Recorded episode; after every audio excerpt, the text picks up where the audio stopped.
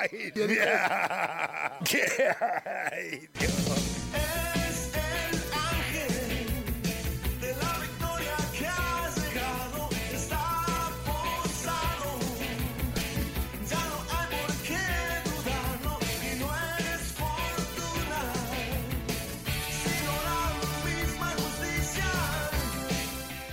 Muy pero muy buenas tardes para todos los mariscales que están escuchando Radio La Colectiva.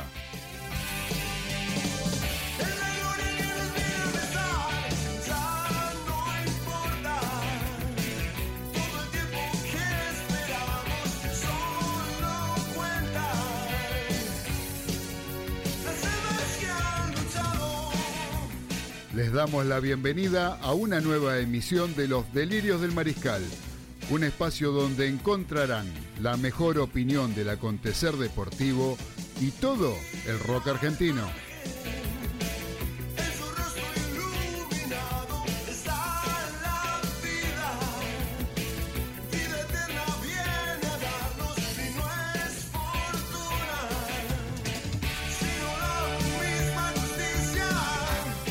Mi nombre es Claudio Fernández y estamos como todos los lunes a las 19 junto al señor César Ceballos, Daniel Medina Baudino y Carlos Arias, compartiendo dos horas con lo mejor que trajimos para ustedes.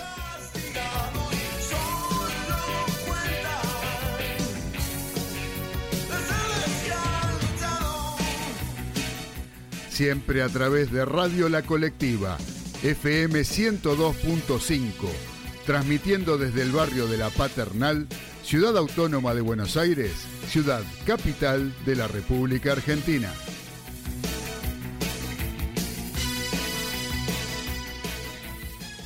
Buenas noches, los saludo a todos. Así empezamos la primera emisión de este programa que se llama Los Delirios del Mariscal. Un viejo anhelo de quien les habla, el negro Fernández, con la operación técnica de Carlos Vivachi. Estamos a través de www.elseñorvivachi.com.ar. Y este programa se titula Los Delirios del Mariscal porque vamos a estar transmitiendo y a estar pasando música de rock nacional. Eh, elegí este tema eh, y este nombre para el programa debido a que considero a la banda que, que toca este, este tema como una de las pioneras y una de las, de las que a mí más me impresionó personalmente durante mucho tiempo. Es la banda Crucis, una banda que fue de, llamado rock progresivo en su momento, en la década del 70, compuesta por los músicos Gonzalo Farrugia en batería, Pino Marrón en guitarra, Aníbal Kerpel en teclados y Gustavo Montesano en bajo y voz. El tema que estamos escuchando de fondo en la cortina es el tema que da nombre a nuestro programa, Los Delirios del Mariscal, y que dio nombre también al disco eh, de año 1977. Ahora, ustedes dirán que tiene que ver esto con el deporte. Encontré en este nombre, en Los Delirios del Mariscal, la conjunción entre el rock nacional, o por lo menos lo que, un- una parte importante del rock nacional, con alguien que yo admiré mucho durante mis años jóvenes, este, o sea, hace muy poco, que era un- una persona que quizás no está, eh, si él está reconocido en el mundo del fútbol, no fue Diego Maradona ni, ni otros futbolistas eh, trascendentes de nuestro fútbol. Estoy hablando, me estoy refiriendo al mariscal Roberto Perfumo. Eh, yo siempre me desempeñé en el puesto de él y quería ser como él. Y a mi viejo le pedí la camiseta con el número 2, cosa rara en- en un chico que siempre quiere ser el goleador. Yo siempre fui el defensor.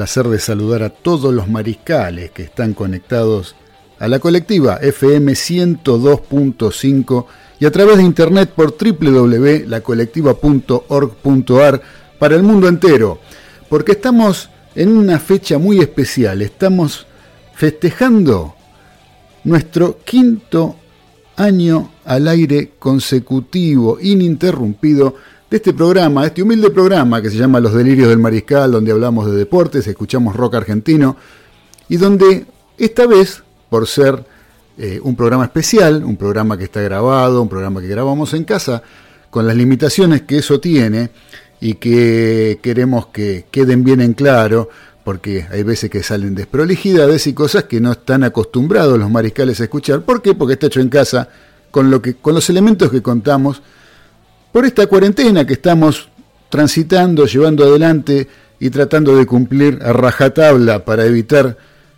males posteriores o males mayores.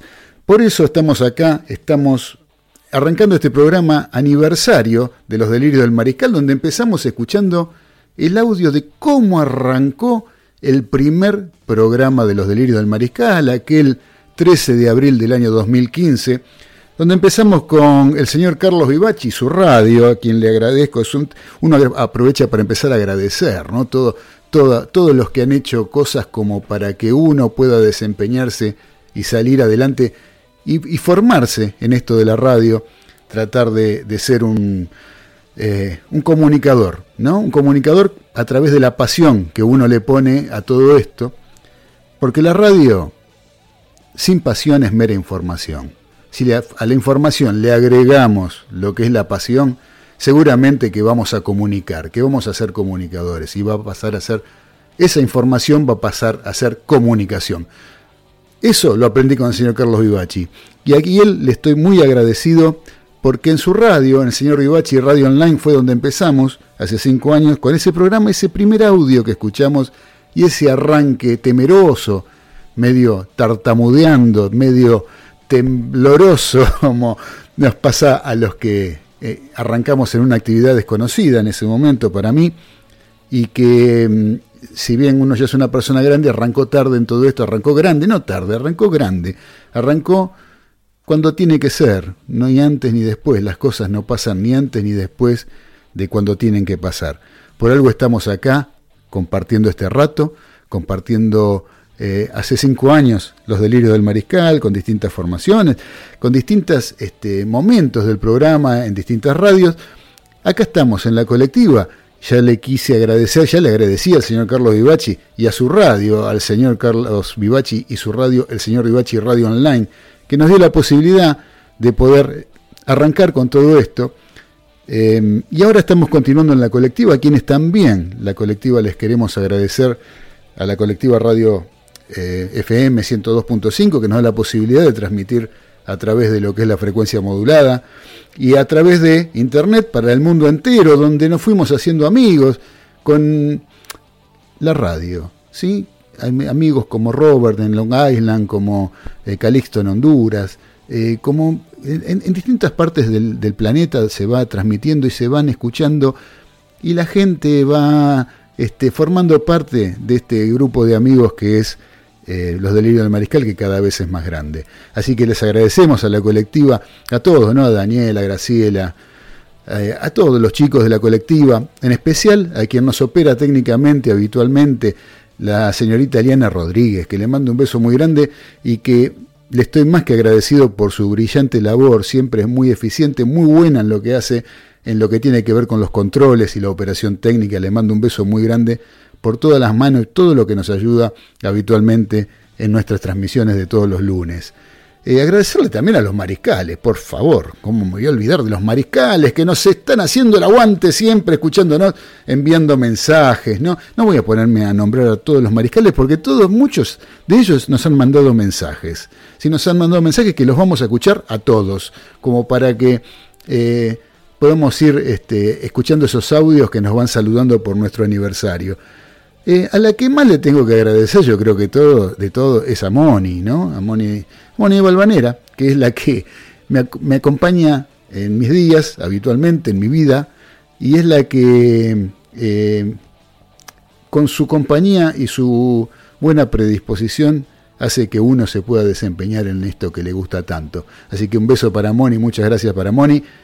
Y también le quiero agradecer a quienes son los que formaron siempre parte de este programa, ¿no? En algún momento fue Osvaldo Pane, eh, el señor mismo Carlos Vivachi, también este, a la mesa actual, ¿no? porque a, César Ceballos no puedo dejar de saludar, al señor Daniel Medina Baudino, nuestro periodista deportivo, al señor Carlos Arias, que siempre nos está aportando cosas, y al Ezequiel Garitó, es un chico que Ezequiel apareció una vez un mail, me llega un mail a los delirios, a delirio del mariscal arroba gmail.com, nuestra dirección de mail, que me llegó un mail que me dice que me gustaría formar parte del programa. Bueno, hablamos y Ezequiel es parte del programa, está incorporado en nuestra mesa y está, ya tenemos hoy también saludos, audios, tenemos todo de Ezequiel, de todos los muchachos y agradecerles, ¿no? Básicamente, a quienes también ocasionalmente forman parte de esta mesa de los delirios del mariscal, como el señor Facu Besaga, ¿no? El famoso Trapito Besaga, y también a quien es mi gran amigo del alma, mi gran amigo, mi gran hermano, el señor Cacho de la Bianca, ¿no? El señor Cacho Surf, como se lo conoce habitualmente en la mesa de los delirios del mariscal. Así que gracias a todos ellos, gracias a todos los que han formado parte de una forma u otra de este programa, a través de entrevistas, a través de comentarios, a través de información, eh, gracias a la Asociación del Fútbol Argentino, que siempre con su ineficacia nos, nos da tela para cortar, para poder hablar, para poder criticar y para poder ponernos al aire y en contacto con todos los mariscales. Gracias a todos, desde todo corazón. Cinco años de felicidad, cinco años que se fueron transitando con distintos momentos del programa, en un principio con mucha incertidumbre, con mucho desconocimiento del medio de la radio, y hoy en día un poco mejor. Siempre tratando de ir para adelante y tratando de mejorar. Si eso es lo más importante de todo, que no nos quedamos con lo que hacemos, sino que estamos siempre buscándole la vuelta para ir para adelante, para tratar de estar mejor, y que los delirios del mariscal sea todos los lunes un motivo de reunión con todos los que nos siguen y con todos los que nos siempre nos están apoyando para que podamos transmitir y hacer este programa que tanto queremos. Así que un abrazo y un beso para todos, para todos mis familiares, para Mirta, para Víctor, para mm, la Beba de Flores, para eh, todos los que forman parte de esto y a todos los que nos hacen el aguante desde el hogar, ¿sí? a todos los integrantes de la, de la mesa de los delirios del mariscal, que cada uno tenemos nuestras familias y que todos hacen lo posible para que este programa sea cada vez mejor. Les, les decía recién que teníamos el saludo de varias personas. Bueno, a mí me gustaría empezar escuchando a quien fue un poco el mentor de todo esto, el señor Carlos Vivachi, cuando una vez nos juntamos. Él, se encarga de explicarlo bien, vamos a dejarlo que él lo diga. Pero antes de Vivachi, va a haber un saludo de una personita muy especial a la que le mando un beso grandote y estoy hablando del señor Vito Rizo Patrón. ¿sí? Vito, que dentro de sus palabras y sus balbuceos nos está expresando cuánto nos quiere y el saludo que nos manda. Vamos a escuchar a Vito, vamos a escuchar a Vivachi. ¿Qué nos dice Vivachi?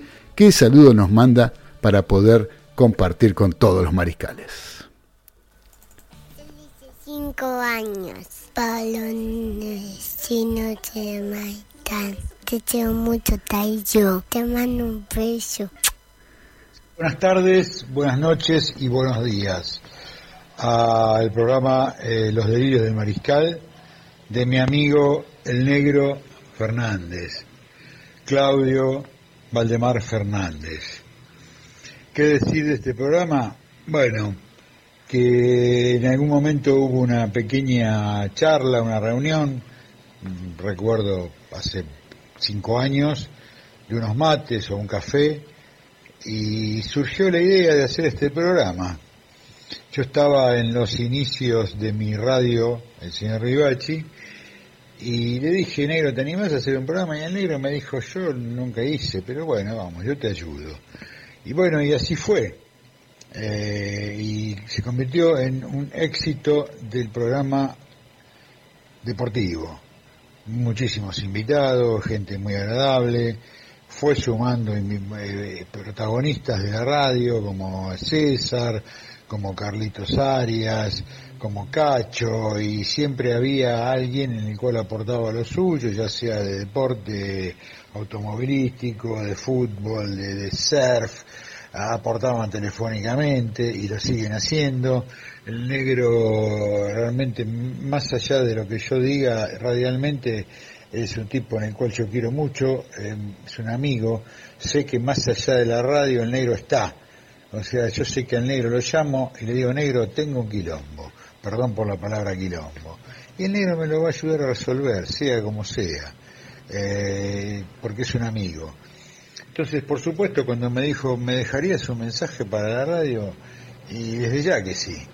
Eh, yo eh, hizo sus proyectos, en, está con el proyecto de Los Delirios de Mariscal en, otra radio y, me encanta que le vaya bien y me encanta haber sido de alguna manera eh, como una especie de, de- de- iniciador, de papá en, esa, en un momento.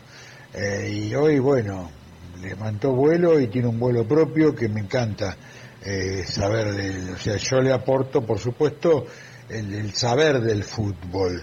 O sea, muchas veces él me tiene como consultor, ¿no? Es decir, escuchame, en el año 74 el penal que tiró, y yo le digo, acordate que fueron en los minutos 47. Bueno, él se acuerda de todo eso. Así que desde ya le mando un beso a toda la, la plana ahí de- de- de- de- del programa, si estará César.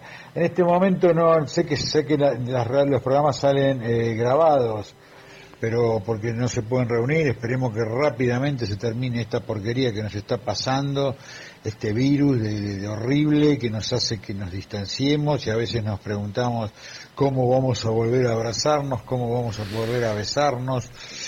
Y eh, son preguntas difíciles de responder en este momento. Eh, yo desde mi parte creo que lo único que puedo aportar es que me alegra mucho que negro esté haciendo radio eh, de la manera que la hace, muy bien, con mucha pasión. Si vos no haces radio con pasión y con amor, eh, hace un curso de crochet, de manicura, lo que vos quieras, pero si lo tenés que hacer, hacelo con pasión. Eh, cuidémonos, lavémonos la mano, démosle bola a todo lo que dicen los médicos porque es la única manera. Así que muchachos, gracias y gracias a vos negro por dejarme ser tu amigo. Eh, chao, que no sea nada, me cansaron.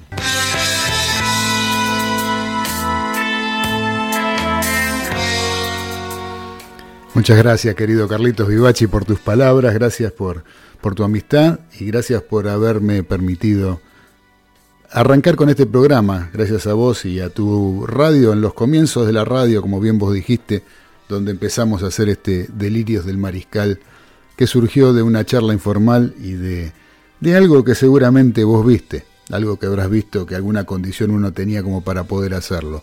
Así que gracias, querido Carlitos. Y en esa misma radio, en los de Delirio del, donde hicimos los delirios del Mariscal, en la radio del señor Carlos Vivachi, a los poquitos días que empezó los delirios del Mariscal, también empezó una gran amiga que es Edith Di Blasio a hacer un programa que lo sigue haciendo en la misma radio, un programa que se llama Nuevos Aires, donde le da lugar a las bandas más eh, nuevas, las bandas más desconocidas, las bandas de- del mundo eh, under, por decirlo de alguna manera, y del arte en general, no solamente las bandas musicales, sino también a otras disciplinas artísticas que no tienen la difusión, tal vez, que pueden llegar a tener las que más vemos en televisión o escuchamos en radios y eh, ella les da el lugar que necesitan en la radio. Estoy hablando de Edith, Edith Di Blasio, que también nos mandó un mensaje y nos decía esto.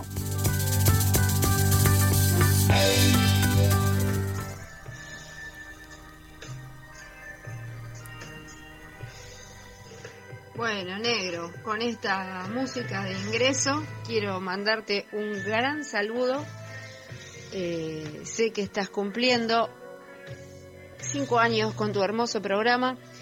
Eh, lo que has crecido es increíble. Eh, ya iniciaste el programa siendo un crack. Así que eh, me parece genial todo lo que aconteció durante todo este tiempo, el contenido de tu programa. Eh, sos un- una voz potente que, que atrapa en la radio. Hay que tener buena voz en la radio para que la gente se quede escuchándote y, y vos la tenés. Además que tenés mucha chispa, mucho swing y tu música siempre es excelente. y ni que hablar de tus invitados y coequiper. Así que, bueno, negro, te mando un gran abrazo y un beso gigante y por muchos, muchos, muchos años más. Eh, en esto empezamos juntos, yo también los estoy cumpliendo esta semana, así que bueno, como que vamos un poquito de la manito, ¿no? Nunca paramos. Bueno, mucha suerte para todo lo que, lo que viene. Chao. Amigazo, querido negro, Claudito Fernández, no quería estar ausente en tu festejo, tu quinto año del programón Los Delirios del Mariscal. Que casualmente, bueno, como vos siempre explicaste, y fueron también mis dos pasiones, el Mariscal Perfumo y Crucis. Eh, así que bueno, nada, mandarte un abrazo enorme por muchos años más y bueno, seguimos firmes eh, escuchando tu, tu programa tan hermoso y con, con tan buena compañía, tan buena música y, tanta, tanta información en lo deportivo. Así que bueno, un fuerte abrazo negro, un saludo a toda la audiencia y bueno, por muchísimos años más. Muchas gracias, querido Edith. Y este último mensaje que lo enganchamos ahí es el señor Osvaldo Pane, un gran amigo que también formó parte de la mesa de los delirios del mariscal en un momento, junto con Carlos Vivachi. Carlos Vivachi que se manda la parte que me pasa los datos del fútbol. Eh, él otra vez me preguntó si jugaba Bernau en Independiente todavía. Una cosa de locos, ¿sí? Habría que escuchar algún audio de las, esos programas que hacíamos con Vivachi, donde nos divertíamos muchísimo por eh, la cantidad de cosas que inventaba Ibachi y entre todo lo que inventaba, alguna cosa siempre la pegaba. Esa es una de las cosas que también tiene que ver con estos que inventan y charlatanes que aparecen en televisión a cada rato. Ahora vamos a escuchar de, aquella, de esa misma radio, de la radio del señor Vivachi, un gran amigo también, el señor Marcelo Marengo, que hace un gran programa llamado papeles mojados en la cubierta del Titanic. ¿eh? Habla de es el, el doctor Marengo, porque es abogado, el doctor Marengo habla de literatura, de libros, de cuentos, pero ahora nos está dejando un mensaje por nuestro cumpleaños. Vamos a escucharlo.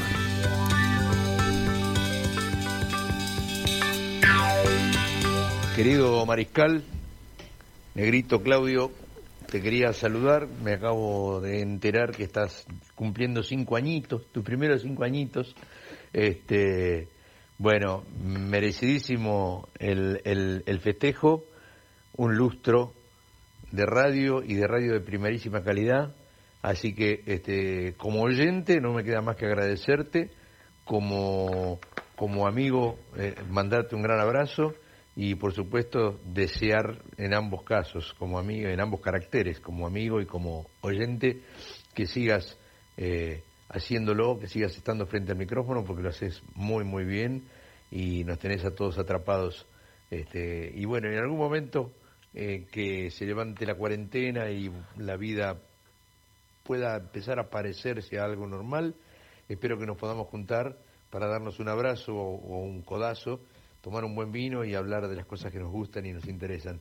Básicamente, fútbol, cine, música y mujeres. bueno, un abrazo grande, negrito.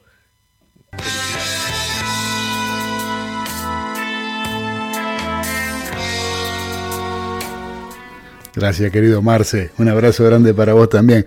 Un amigazo hincha de ferro, aparte de todo, de todo lo que hace la radio, del estudio jurídico, de trabajar, desempeñarse como un gran profesional, es fanático de ferro. Sí, eso es otra de las grandes cosas, de las grandes virtudes del señor Marcelo Marengo, al igual que Adriana de Almagro, también que tenemos un mensaje que va a estar incluido dentro de un grupo de mensajes que vamos a tener ahora de nuestros oyentes, ¿eh? de los mariscales que nos acompañan todos los lunes a las 19 horas por la colectiva FM 102.5, www.lacolectiva.org.ar, donde ellos son el gran puntal que hacen que nosotros podamos estar al aire y que tengamos esta, esta pasión por hacer lo que hacemos, porque sabemos que del otro lado están ustedes.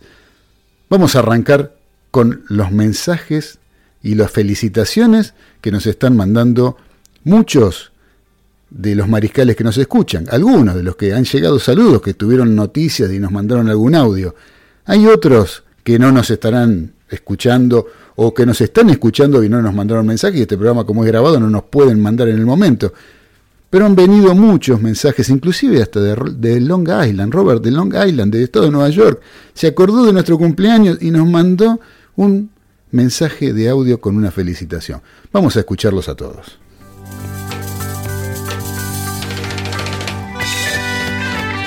Hola, buenas tardes mariscales, habla Diego de Golney.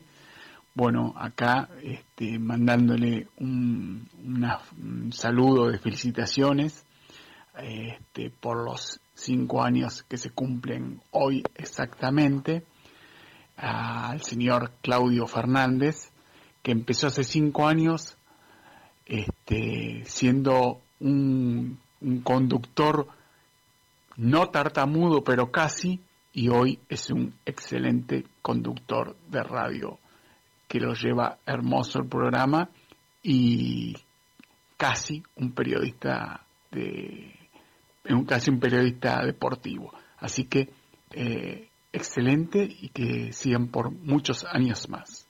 Hola Claudio, quiero felicitarte por los cinco años, me alegra muchísimo, van a ser muchos más, pero de todo corazón, querido, te deseo lo mejor como hasta ahora. Mirá cómo de a poquito te vas dando a conocer y todo, va a ser todo para bien. Un beso grande, querido, y hasta cualquier momentito. Hola, soy Mónica de Balvanera. Quería desearle un muy feliz cumpleaños a los delirios del Mariscal. Que sigan con muchos éxitos, con mucho deporte y con la mejor música. Un beso para todos y en especial para Claudio. Felices cinco años para los delirios del mariscal. Les mandamos muchos besos, un fuerte abrazo de parte de Juli y Vito. Felices Pascuas. Te quiero mucho, Claudio. Te quiero mucho, Tayo. Besos. Queridos mariscales, en primer lugar quiero felicitarlos por estos cinco años de un programa que nos deleita los lunes con buen humor, información deportiva y música. Quiero además desearles a los hermanos argentinos salud y prosperidad, que se cuiden y que sigan las reglas. Es la única forma de salir de este virus maldito. Un abrazo a todos los mariscales ya vienen tiempos mejores. Bueno, este es un saludo muy grande para mm, Claudio y el equipo que trabaja en los delirios del mariscal. Mis mayores cariños, mis mayores saludos, mi mayor enhorabuena por cinco años de trabajo. Y en especial esto es también un saludo para todos, pero básicamente mucho más para el negro Fernández, que cual eh, jugador tenaz que lucha por sus ideas, estoy seguro que eh, su honestidad y su capacidad eh, van en ascenso, como va en ascenso el fútbol en argentino y por supuesto él en particular. Esto como eh, es un jalón más de su ascenso como periodista, como conductor y como gran amigo. Un gran abrazo y de vuelta felicitaciones para los delirios del mariscal en sus cinco años de vida. Chao.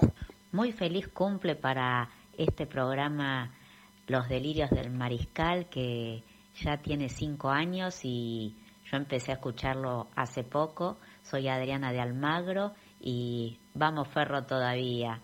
Sé que son de River, que alguno de Boca y otro de San Lorenzo, pero les deseo lo mejor a todos y que pronto podamos salir de esta cuarentena y vuelvan todos a, a estar en vivo. Un beso grande y disfruten este día. En este día tan especial de los delirios del mariscal, eh, quiero hacer llegar un saludo especial a Claudio, el negro Fernández, mi hermano, en donde eh, quede aclarado eh, que es extensivo para todos aquellos que lo acompañaron en esta experiencia que dejó de ser un simple delirio y pasó a ser una realidad con cinco años de trabajo, de mejora, de experiencia y de evolución personal.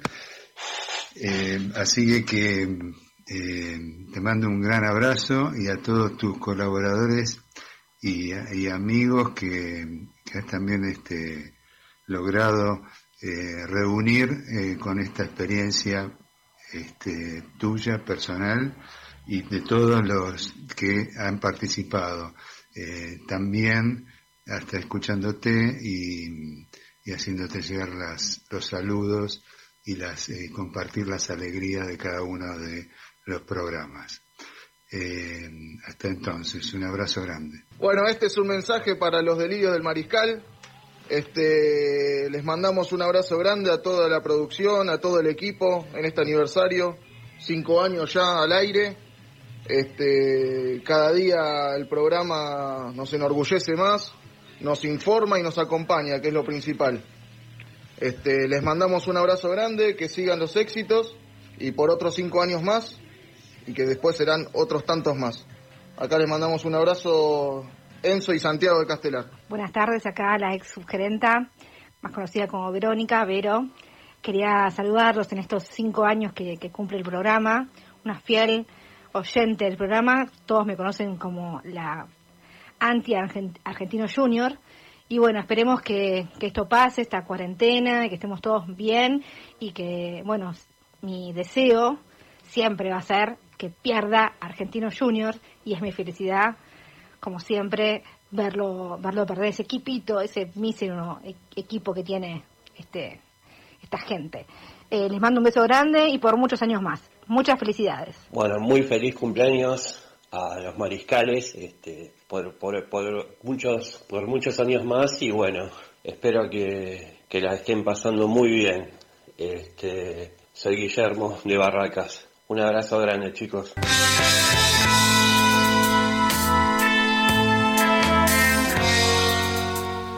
Muchas gracias, queridos mariscales, por estar ahí, por enviarnos saludos y felicitaciones, que son los que a uno le, le dan un poco, es como el combustible, ¿no? El combustible que uno le pone, uno le pone el auto, le pone nafta para que el auto ande.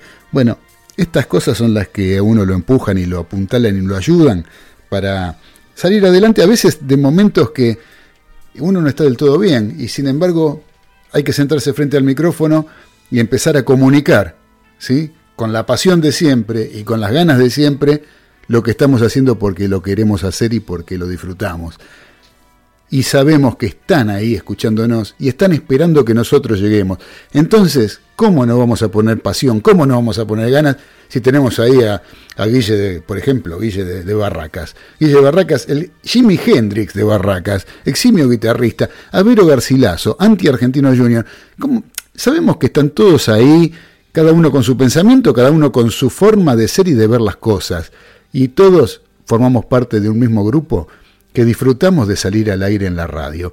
Ahora vamos a seguir con un, antes de ir a la tanda, vamos a escuchar un grupito de unos eh, cortitos, que son mensajes cortitos, saludos, de gente que de una u otra forma estuvo presente en los delirios del mariscal.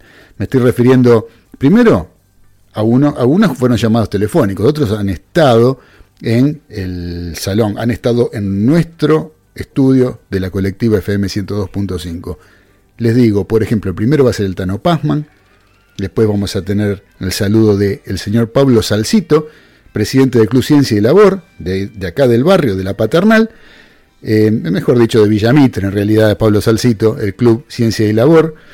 Después tenemos a Diego Berto, la presidente de la Federación Argentina de Dodgeball, un juego y un deporte que ya lo vamos a traer de vuelta al querido Diego para que sigamos conversando con respecto a lo que tiene que ver con el dodgeball en la Argentina. Argentina, precursora del dodgeball en la región, ¿sí? en toda América. ¿sí? Argentina, precursora del dodgeball, aquel juego del quemado, ¿se acuerdan que jugábamos en el colegio? Bueno, se reglamentó y se llama dodgeball. Campeonatos mundiales, Argentina ya ha participado y todo. El que sigue a Bértola es el señor Morresi, Claudio Morresi, aquel gran jugador de River de la selección, jugador de Vélez, de Platense, de Huracán, donde surgió, por supuesto. Y el último es una sorpresa, se los vamos a dejar para que ustedes lo disfruten.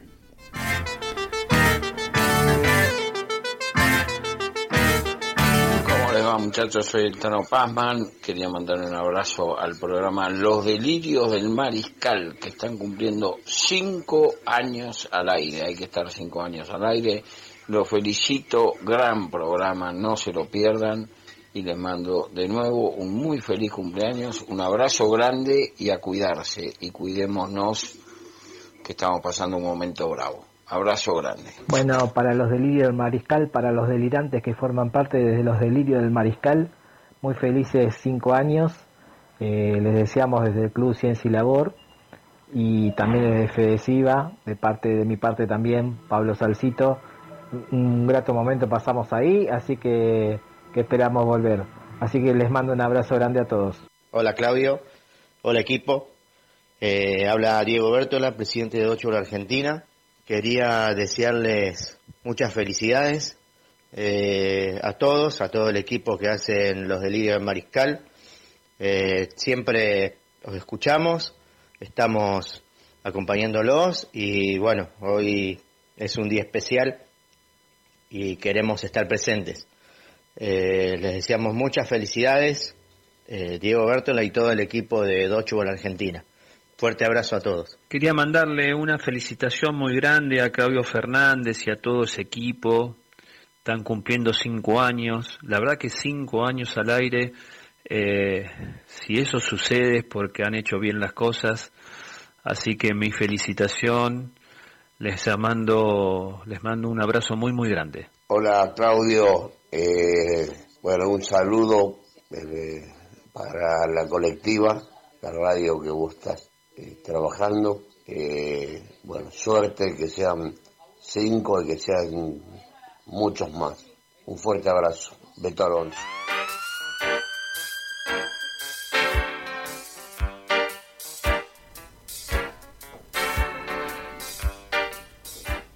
Muy bien, queridos amigos que han estado visitando los delirios del mariscal en alguna oportunidad y otros que no, pero que se enteraron de que cumplimos años y nos saludó. ¿Quién, por ejemplo? El Beto Alonso. El último mensaje fue el Beto Alonso. ¿Sí? El Beto Alonso, a quien mi ídolo, mejor, el mejor que vi en mi vida. El Beto Alonso me mandó un mensaje saludándonos por los cinco años de los delirios del mariscal. Así que gracias querido Beto, gracias querido Claudio Morres y gracias a todos, a todos los que nos han estado acompañando. Ha habido más, pero bueno, estos son los que nos han mandado audio de saludo por nuestros cinco años al aire. Ahora, ya estamos medio pasaditos de tiempo, pero no importa, vamos a escuchar eh, música y después vamos a ir a la tanda. La música que vamos a escuchar, como estamos recordando cosas, vamos a recordar el primer tema que salió al aire en Los Delirios del Mariscal, en la radio del señor Vivachi. Vamos a escuchar un tema de una banda de la, mis preferidas. En ese primer programa yo lo elegí. En esa época hacíamos el programa eh, eligiendo un disco de rock nacional, un disco entero, de una banda entera. El disco entero lo poníamos y íbamos pasando los temas, aparte de hablar del deporte. Y elegimos para ese primer programa un disco de la banda Box Day, ¿sí? una de mis bandas preferidas.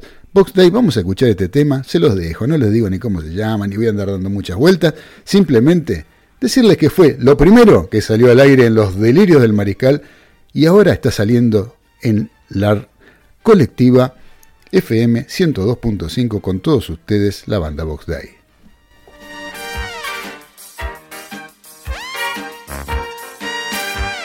Las más grandes canciones eh, fueron prohibidas por una raza de reptiloides.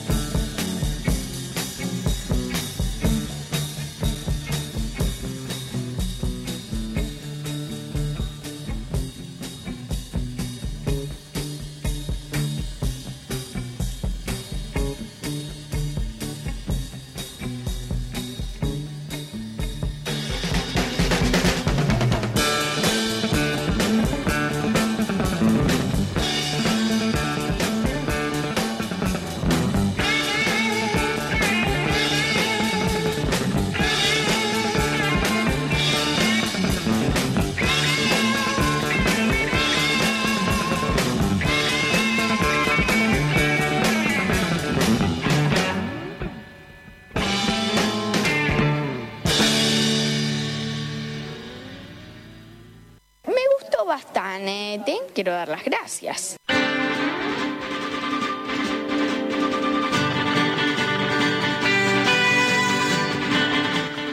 ¿Usted cree que las series de televisión son solo un entretenimiento para pasar el rato?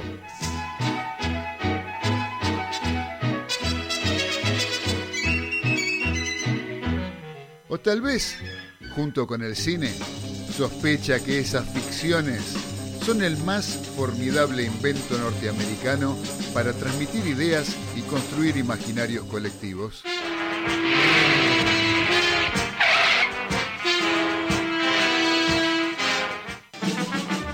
Entonces, escuche los viernes de 21 a 22 horas por la colectiva FM 102.5 Series Retroponderosas, las series de ayer con la mirada de hoy. Un programa que le explicará la historia de Estados Unidos por el sector menos visitado, las series de TV.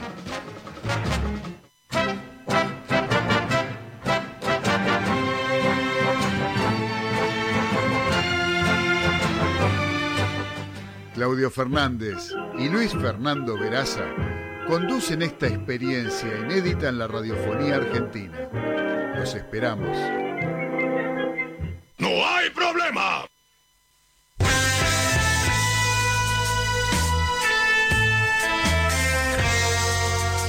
Los delirios del mariscal a través de Radio La Colectiva FM 102.5.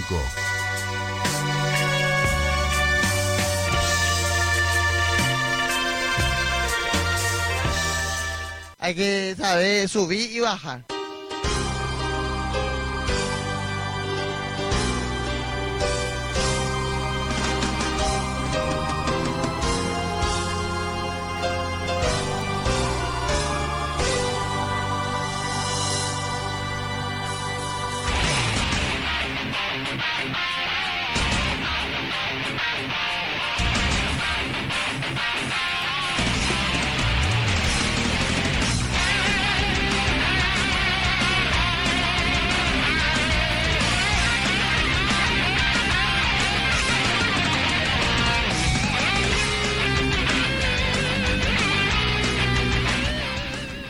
Versión del feliz cumpleaños metalera, como nos gusta a nosotros en los delirios del mariscal.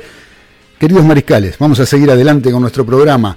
Vamos a seguir adelante con este programa de cumpleaños de cinco años que está cumpliendo los delirios del mariscal, ¿sí? donde estamos a través de la colectiva FM 102.5 y a través de internet por www.lacolectiva.org.ar para todo el planeta Tierra y sus alrededores también. Ahí también escuchan la colectiva y ahí también escuchan los delirios del mariscal.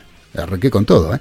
Así que vamos a seguir, vamos a seguir adelante con más saludos. Tenemos más saludos. Ahora, los que armaron los muchachos, ¿sí? Los que armaron los muchachos que siempre forman parte de nuestro querido programa Los Delirios del Mariscal, los que forman parte de la mesa, los vamos a escuchar ya mismo.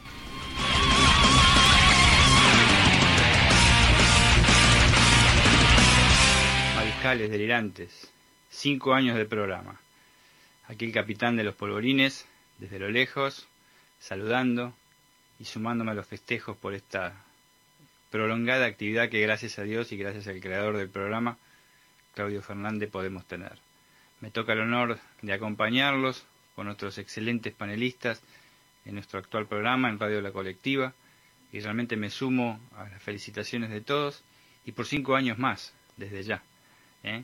Y saludo a todos mis, mis compañeros, a Carlos, a Carlos Arias, perdón, eh, a, César, a Polito, Facundo, para nosotros, y a Ezequiel. Y por supuesto al creador del programa, Claudio Fernández, una persona a la cual eh, le tengo mucho aprecio y que me, me dio la posibilidad de poder expresarme en este programa. Y ténganlo en cuenta, es un programa donde nos expresamos todos, siempre. Feliz cinco años de Delirios del Mariscal, por cinco años más, o diez, lo que sea, en la colectiva, en el teléfono, en el aire, por algún lado nos van a escuchar siempre. Un abrazo para todos y felicidades aún en estos momentos. Buenas noches. Bueno, este es un saludo para mi amigo, mi hermano, el Negro Fernández, y también para todos los columnistas que forman parte de ese prestigioso programa llamado Los Delirios del Mariscal, en este nuevo aniversario que se está cumpliendo en el día de hoy eh, que creo que son cinco años. Bueno, eh, bueno, nada, o sea, desearles, eh, felicitarlos, desearles este, desearte, negro, todo lo mejor. Ojalá que este programa siga trascendiendo y siga creciendo. Eh, sabés que ese es mi deseo, lo hemos conversado muchas veces. Eh, creo que tenés y tienen los que participan de ese programa la capacidad y la- el profesionalismo para poder este, eh, trascender y llegar a algo mucho más grande. Em, de alguna manera me siento un poquito el puente de ese programa porque, bueno, porque todo esto nació a través de, nuestro amigo en común, Carlitos Vivacci, cuando éramos compañeros de curso en un taller de periodismo de rock con Sergio Marchi, y ahí un poco surgió de un asado en casa la idea de formar parte o de armar un programa de radio que digamos que embrionari, embrionariamente empezó ahí este como, como los delirios del mariscal, ¿no? Bueno, eh, nada, desearte todo lo mejor nuevamente y bueno, y todos los éxitos que te mereces, que obviamente son muchos y te los mereces, y bueno, y un gran crecimiento para, para este programa y bueno, y todo lo mejor para todos sus columnistas de parte acá de, de Cacho Surf, eh, el columnista de surf de los delirios del mariscal, que este año me parece que por todo lo que está ocurriendo eh, no tenemos buenas olas para surfear, estamos surfeando otras cuestiones. Así que bueno, Dios mediante el año próximo volveremos a surfear buenas olas ahí en este en Playa Los Delirios del Mariscal. Un abrazo grande y muchas felicitaciones. Hace cinco años, el señor Vivacci, dueño de la emisora donde debutó Los Delirios del Mariscal, me comentó que estaban haciendo un programa deportivo con un amigo, fana de River y simpatizante del rugby. Automáticamente me colé entre el público para ver el programa en el estudio 7. Así empecé, como público, hasta que un día Claudio me ofreció un micrófono y ahora estoy integrando esta calificada mesa del deporte. Gracias y felices cinco años. Felices cinco años para los delirios del mariscal. Un honor y un placer ser parte del equipo del programa. Le mando un saludo a mis compañeros Claudio, Daniel, Carlitos, César, Trapito y esperemos que sean muchos años más. Un abrazo grande. Hola, ¿qué tal, mariscales? Buenas tardes a todos. Bueno, espero que anden todos muy bien. Este, en este programa, este, Los Delirios del Mariscal, y en el programa tan especial, ¿no? Hoy que cumplimos cinco años, así que les mando un abrazo a todos y por muchísimos años más. Y este, bueno, y a vos, negro, te mando un mensaje especial, este, por esta oportunidad que me diste y, como te digo siempre, algo que estaba guardado en mí y, lo podemos este, desplegar acá en el programa que, que me encanta. Así que les mando un beso a todos y muchas gracias por escucharnos todos estos años y por todos los años que vienen. Y en homenaje a estos cinco años, ya que a mí me gusta hablar del automovilismo, vamos a hablar del que fue el más grande campeón de la historia de la Fórmula 1. Vamos a decir un par de cositas, vamos a decir este muchas cosas interesantes y van a saber por qué dejó de correr el más grande, Juan Manuel Fangio, que fue muchos años el quíntuple, así que tardaron muchos años para sacarle la corona. Así que vamos a hablar en un ratito, hablamos de eso. Les mando un abrazo y este adelante mariscales. Y quería en esta tarde noche de programa felicitar a todos los integrantes de Lo Delirio del Mariscal, un programa que hoy está cumpliendo cinco años de radio en vivo, ni más ni menos, cinco años. Para mí van a ser muchos más, seguramente, no tengo dudas. Esto es un festejo previo de cinco años. Va, va a dar para rato esto.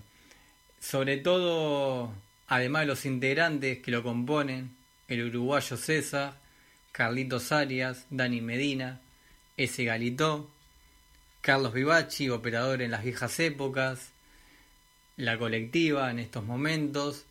Quería más que nada agradecer y felicitar a Claudio, un amigo que siempre tuvo las puertas abiertas para conmigo en cada programa que quería ir a dar mi experiencia personal de anécdotas graciosas como las di siempre o hablar de la columna de tenis, que es lo que me apasiona a mí, el deporte que, que más me gusta. Y que Claudio siempre estuvo bien predispuesto.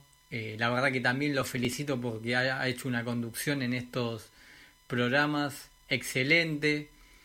Cabe destacar que además de periodistas eh, y de amigos, la radio tuvo notas a profesionales del deporte, amateurs del deporte, tuvo notas con grandes campeones del fútbol, gente muy reconocida en lo que hizo, y eso cada día se fue incrementando, ¿no? Cada, cada programa había más notas, gente que quería participar, se fueron generando más oyentes también, porque la verdad que a criterio personal, como digo yo, no es una radio más o un programa más el que se hace en los delirios de Mariscal, sino que es un programa de amigos.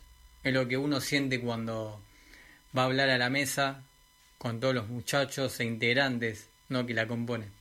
Uno se siente cómodo, eh, va con mucha predisposición, prepara un tema, eh, se cuentan anécdotas, la, mesa la pasa bien, porque esa es la verdad. Más allá de lo que se escucha al aire, fuera del aire también es un lindo ambiente el que se genera. Así que, bueno, agradecerles por el espacio que me han dado, a todos los integrantes, Claudio, felicitaciones y bueno, vamos por más, ¿no? Esto recién comienza. Un saludo grande y bueno, sobre todo a los oyentes, ¿no? Que están siempre al, al cañón del pie, como yo diría. Abrazo grande, mariscales. Buenas noches.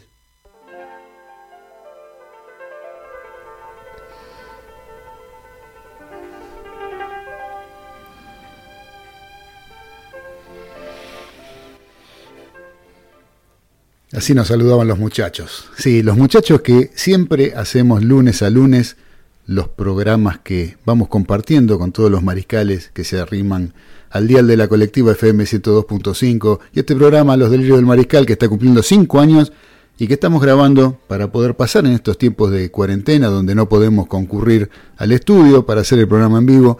Lo hacemos desde casa, grabando con las limitaciones que eso implica, pero con el corazón siempre puesto y con la pasión de siempre como para que podamos festejar juntos este cumpleaños de los delirios del mariscal. Pero el programa sigue y el capitán de los polvorines, el querido Daniel Medina Baudino, es el que nos prometió una trilogía que ya viene desarrollando a través de los distintos programas, hace dos programas atrás, que hizo la primera parte, la segunda en el programa pasado, y hoy vamos a poner al aire el cierre de esta trilogía, que tiene que ver con comentarios sobre lo que fueron las presencias de la selección argentina de fútbol en tierras brasileñas, en tierras cariocas, en tierras cariocas y de todo Brasil, porque Argentina ha recorrido ese gran país en varias ocasiones. Para eso nos va a contar el último capítulo que nos tiene preparado con un desempeño de la selección argentina y se los dejo al capitán para que ustedes lo disfruten.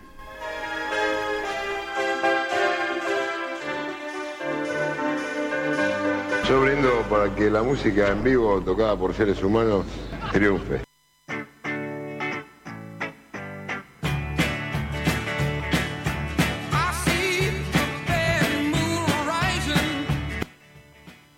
¿Qué tal mariscales? ¿Qué tal delirantes? Como siempre, de vuelta acá en nuestro programa con el tema de la cuarentena, bien guardaditos y tratando que esto pase.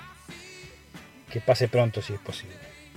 Vamos a continuar con nuestra trilogía de desempeño de, seleccionados argentinos de fútbol en nuestro país vecino Brasil.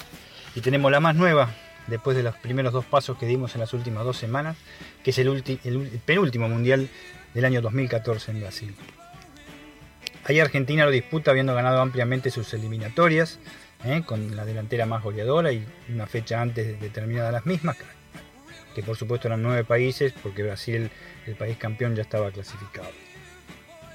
Argentina era dirigida por Alejandro Sabela, ese gran jugador surgido en River Plate en la década del 70, a la sombra del Beto Alonso, que era otro excelente jugador, el cual no podía ser nunca titular por estar el Beto Alonso, siendo el primer jugador argentino que jugó este, Alejandro en el fútbol inglés, en el Sheffield United, haciendo gran desempeño. Con posterioridad retornó a la Argentina y ahí descolló en el Club Estudiante de La Plata, con el cual fue campeón con un famoso tridente ofensivo con Marcelo Tobiani y el Bocha Ponce. dirigido por Carlos Salvador Vilar. Posteriormente siguió el curso de técnico y reemplaza a un Sergio Checho Batista, que había eh, realizado uno de los fracasos más grandes de la historia de los seleccionados argentinos al quedar eliminado en los cuartos de final de la Copa América en, en Argentina en el año 2011. Fueron fue desastrosa la gestión de Checho Batista y Sabela toma el cuerpo técnico antes de las eliminatorias las, las gana por, ampliamente con sus ayudantes de campo Alejandro Guñali y Julián Camino, hombres del riñón de Carlos Álvaro Vidardo y de Estudiantes de La Plata. Argentina va a Brasil en un mundial en el cual fue más federal todavía que la mini copa de 1972, con muchísimas subsedes, con un avance de tecnología increíble en cuanto a televisación, comunicaciones, infraestructura hotelera, y va con mucho más apoyo. Qué distinto a aquella Copa de las Naciones de 1964, donde prácticamente en una se- semana se formó el equipo, se la ganó en Brasil y nadie nos conocía. Con, decirte, con decirle, mejor dicho, que se hospedó en, en un increíble este, lugar de entrenamiento este, del, del Club Atlético Mineiro en Belo Horizonte, que tenía cuatro canchas oficiales de fútbol, 20 habitaciones en suite. Impresionante. Estaba declarado el mejor centro de entrenamiento de Brasil hasta el año 2014. A Argentina le toca en el sorteo jugar un, grupo bastante favorable, con Bosnia y, Her- y Herzegovina, con Irán y con este, el equipo de Nigeria. Por quinta vez, en seis mundiales, Argentina se enfrentaba nuevamente a los muchachos africanos. Liderados por un Lionel Messi, que era el mejor jugador del mundo, a consideración de muchos, no de todos.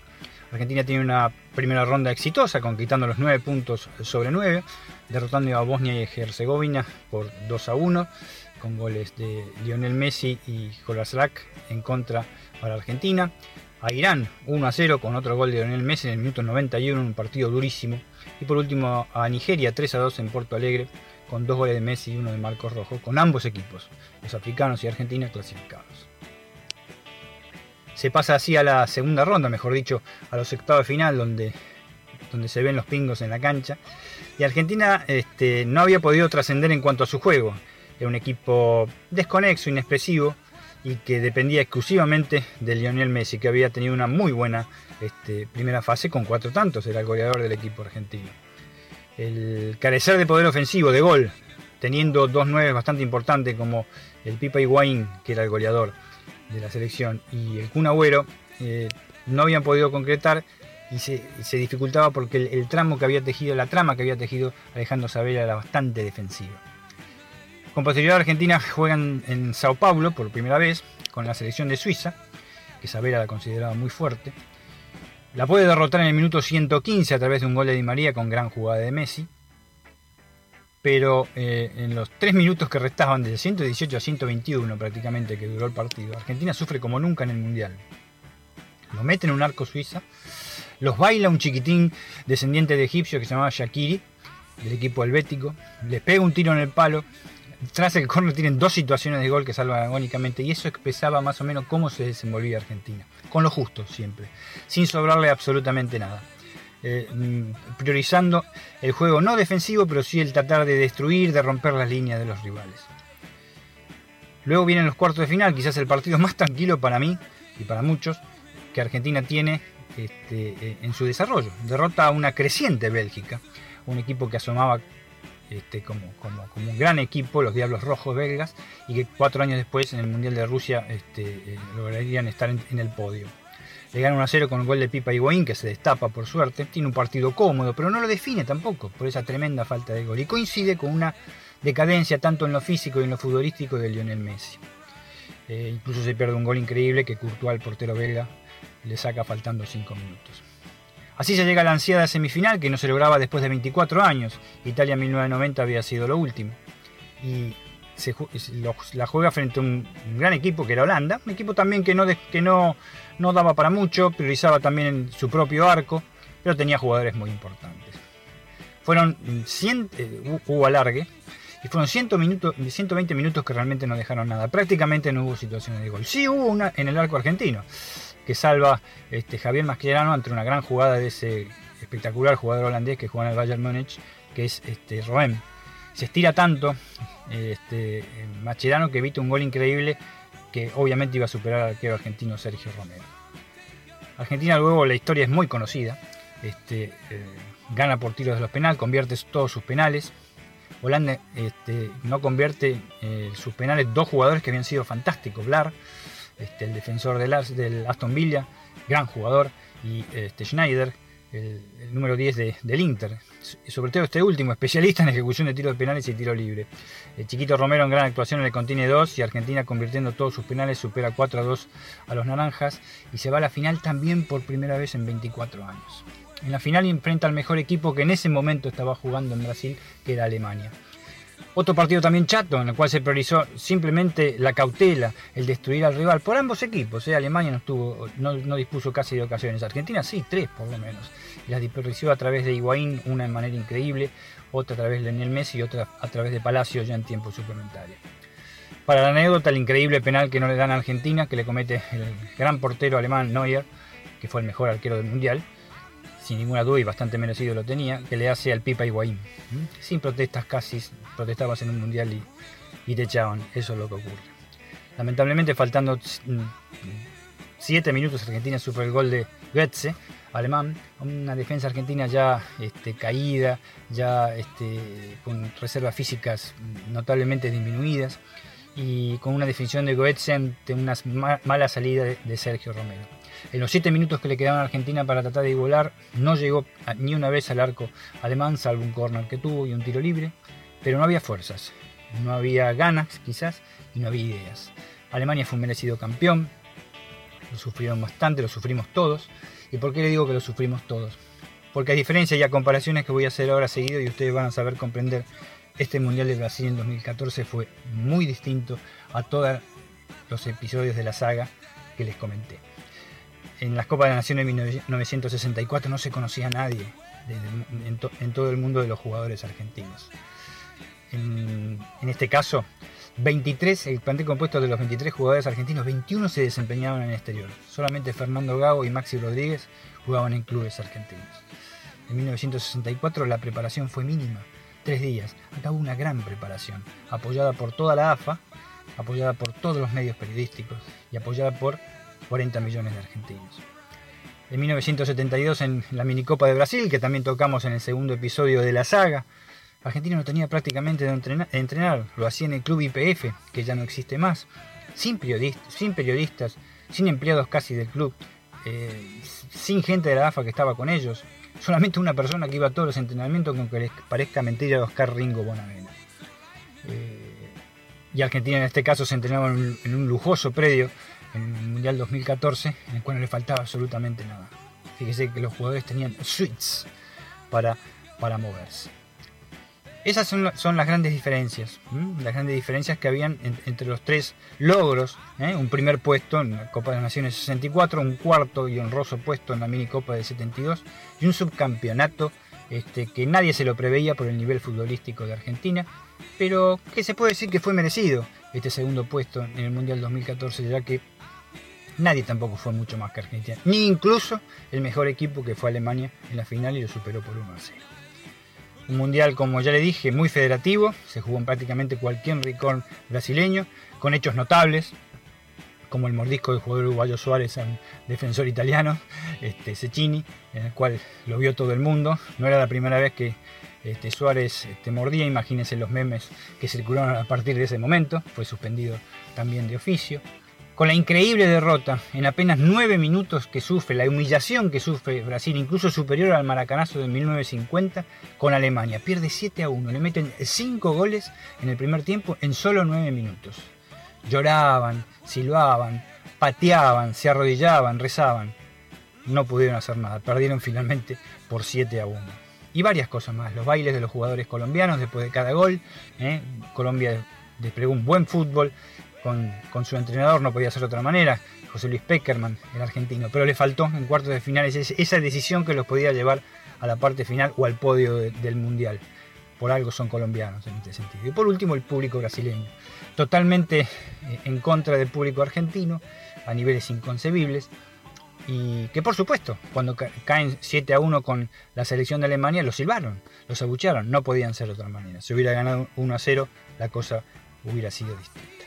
Este es el final de la saga, más conocido que todos.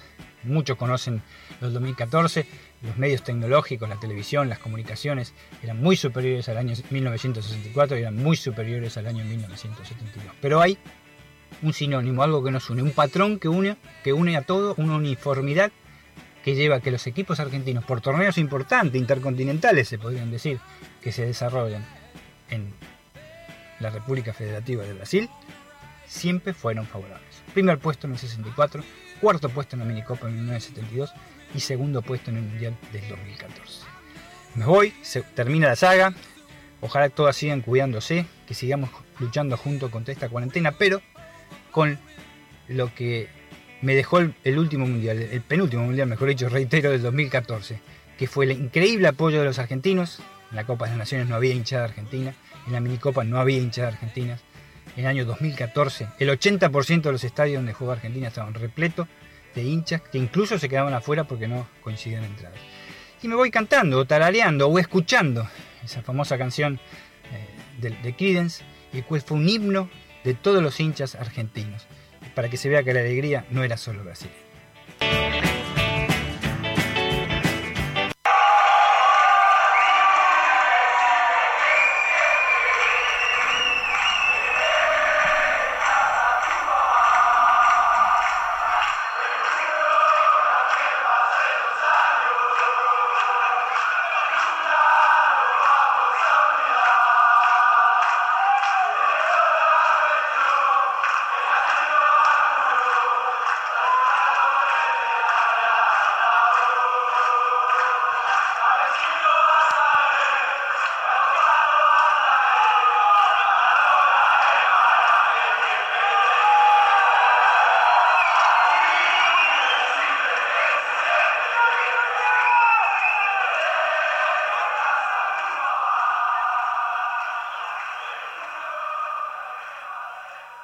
¿Pero qué quiere después de 30 años?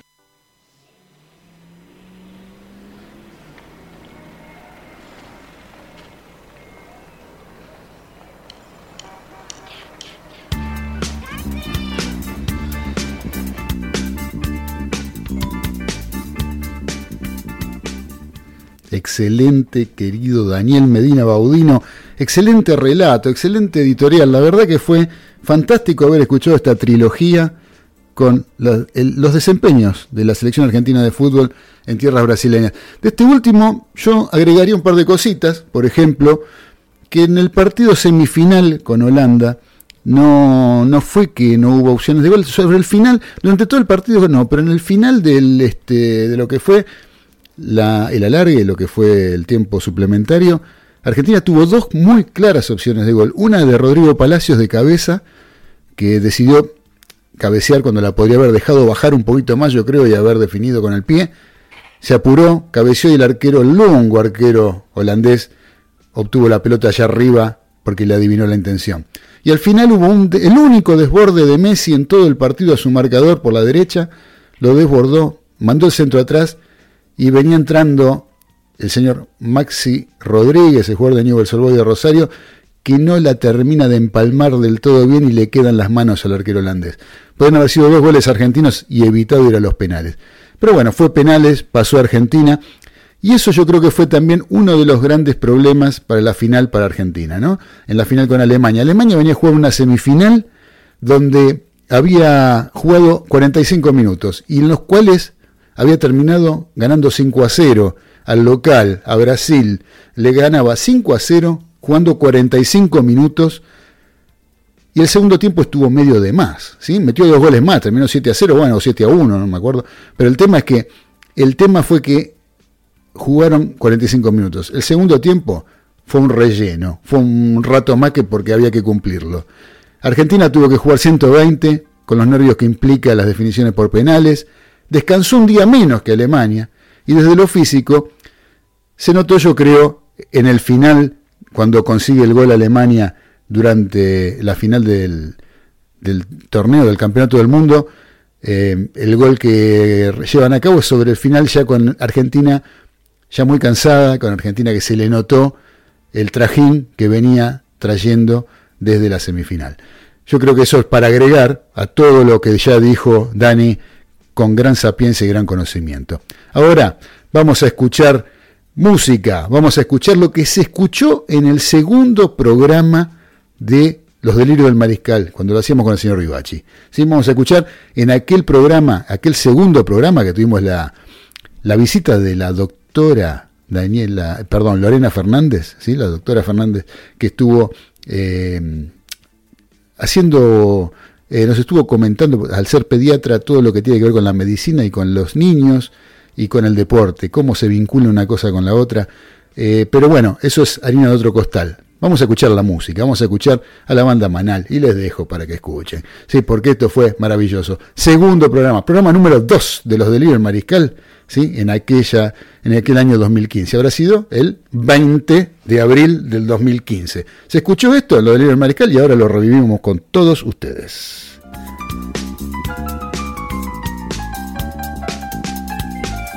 Y te quiero y te fuiste. Pero vergüenza debería darle. Mulo, mulo, gato, giles, si no saben ni hablar, brutos. Vayan a estudiar.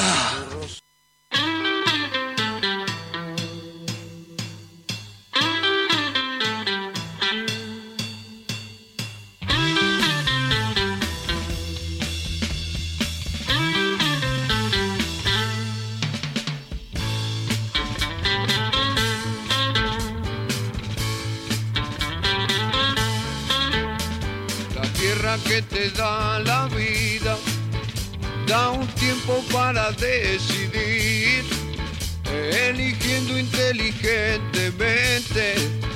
Todo el mundo podrá ser feliz. Jugo de tomate frío, jugo de tomate frío en las venas, en las venas deberás tener. Si quieres ser un terrible vago, todo el día pasa arriba y a dormir. O elegiste ser un tipo capo, siempre serio y que da temor, deberás tener jugo de tomate frío, jugo de tomate frío en las venas, en las venas deberás tener. Quieres triunfar con las mujeres, tener muchas que lloren por vos, tendrás que ser muy poco inteligente, tener dinero y una buena voz, pero jugo de tomate frío, jugo de tomate frío, en las venas, en las venas deberás tener. Quieres ser un hombre importante, que se hable todo el día de vos, o querés inmortalizarte como héroe, asesino o semidios, ah, jugo de tomate frío, jugo de tomate frío, ah, en las venas, ah, en las venas deberás tener.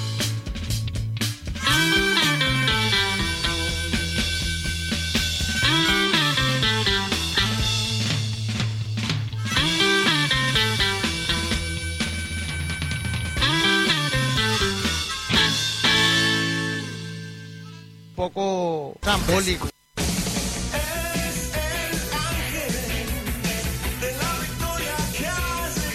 ¿Qué escuchás los lunes a las 19? Esto Aún con Messi pudo haber alguna preocupación mejor de ataque. La Argentina filtró dos, tres pelotas en el primer tiempo. o esto. Hola, ¿qué tal amigos? Tengan todos ustedes muy, pero muy buenas tardes. ¿Cómo les va? ¿Cómo andan? ¿Bien? Gustavo, ¿cómo andas? ¿Todo bien? Bien, bien. ¿Vos querés contar con la mejor opinión del acontecer deportivo y todo el rock argentino? Entonces prendete a los delirios del mariscal por la colectiva FM 102.5. No me digas que no te lo avisé.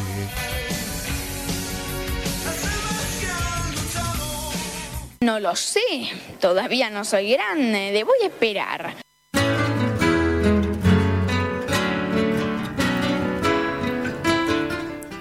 Continuamos en esta emisión de cumpleaños de los delirios del mariscal a través de la colectiva FM 102.5 y a través de internet en www.lacolectiva.org.ar para todo el mundo. Ahora vamos a seguir escuchando más saludos, más saludos de quienes alguna vez estuvieron formando parte de este programa. Eh, tenemos, por ejemplo, a un periodista, que es el señor Toti Fernández. Toti Fernández que después nos va a traer la información, vamos a pasar la información del Club Atlético River Plate en su voz, la de Toti Fernández. Después tenemos también saludos, todos quisieron estar presentes, no podían quedar afuera y yo no los quise dejar afuera, por eso los paso a todos y los quiero escuchar, quiero que todos los mariscales estén en contacto con quienes nos han saludado y quienes se han acordado de nosotros. Les decía Toti Fernández, después viene la doctora Lorena, la doctora Lorena, la pediatra que les mencioné antes, que también nos quiso saludar, un gran amigo, otro periodista deportivo y en algún momento jefe de prensa del Club Atlético San Lorenzo de Almagro, y estoy hablando del señor Daniel Sea, ¿sí? un gran amigo de muchos años y periodista también. Nuestra numeróloga Mirta, ¿sí? nuestra numeróloga Mirta que nos va también a saludar, que también nos estuvo contando, sacando en su momento los números con los nacimientos y los senderos de vida y con todo lo que tenía que ver con personalidades del fútbol y con personalidades del rock argentino. ¿sí? Eso estuvimos haciendo con Mirta en, eh, oportunamente en este programa. El señor Hernán Pérez, Hernán Pérez que es eh, vocal, miembro de la comisión directiva del Club Argentino Juniors y un gran amigo que forma parte de uno de esos clubes que normalmente están ahí olvidados y es el Club Jaque Mate, el club de ajedrez, que el señor Luis Tabet, otro gran amigo, forma parte de ese hermoso y ya legendario club de ajedrez como el Club Jaque Mate. Vamos entonces a arrancar escuchando el saludo que nos dejó el señor Toti Fernández y todos los que le fui mencionando.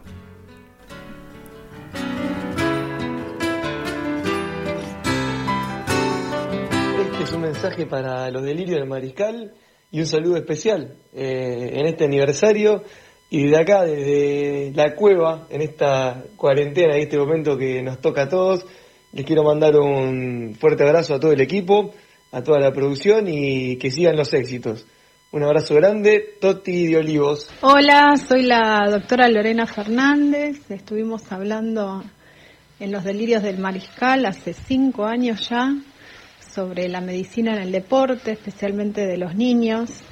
Y bueno, no quería perder esta oportunidad para saludarlos y felicitarlos por los cinco años, que sigan los éxitos y que sigan creciendo como hasta ahora.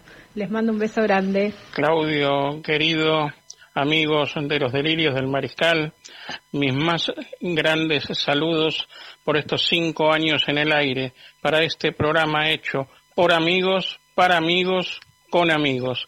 Muchas felicidades y por otros cinco años más.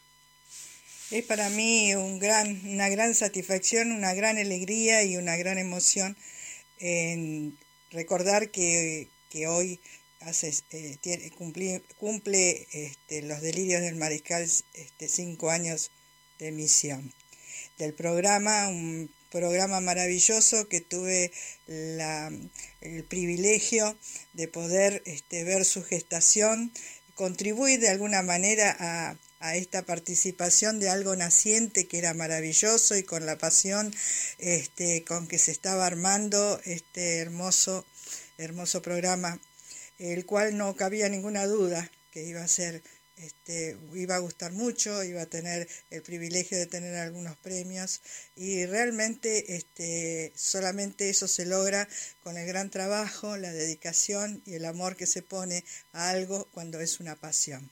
Eh, como en este caso eh, Claudio Fernández. Claudio Fernández eh, puso su alma y la sigue poniendo. Y lo más maravilloso de todo esto es que en el transcurrir de estos cinco años, este, con idas y vueltas y crecimientos eh, o incertidumbres o situaciones este, que siempre se presentan cuando las cosas se quieren, quieren salir muy bien, siempre se hizo con alegría, con una construcción este, muy selectiva de cada tema que se iba a tratar y con ese amor al oyente, eh, que es lo más maravilloso que puede haber, este, poderle entregar y lo hizo con, creo que logró eh, más de lo que él pensaba, eh, porque realmente el valor de él es el alma de, de ese programa y realmente es un sueño hecho realidad. Y es maravilloso poder decir felices cinco años y cinco años de eh, mucho crecimiento y de una maravilla y un hermoso programa que se sigue, sigue este, perfeccionando día a día y cada día este, puede transmitir muchísimo mejor. Este, felicitaciones al programa. Este, muy un abrazo muy grande a, Claudio Fernández y a todos sus integrantes que fueron también en este crecimiento, columnistas que se fueron agregando, este, colaborando más que agregar y compartir este maravilloso programa y que lo han enriquecido también con su presencia. Este, hoy este, podemos decir que el programa tiene un brillo maravilloso con los cambios que ha tenido y todo, se, este, siempre es un privilegio poder escucharlos. Este, un chin chin eh, para todos, para Claudio Fernández, el alma de este programa y el creador del mismo, y para todo eh, cada uno de los participantes que contribuyen que el programa tenga la calidad que tiene también. Este, un abrazo muy grande, chin chin. Bueno, este es un saludo para toda la mesa que compone la radio. Eh, mi nombre es Hernán Pérez, bueno, ya me conocen, he participado en algún momento de la radio, me han dado el placer de, de poder hacer algunos comentarios sobre mi club que tanto quiero, Argentino Junior.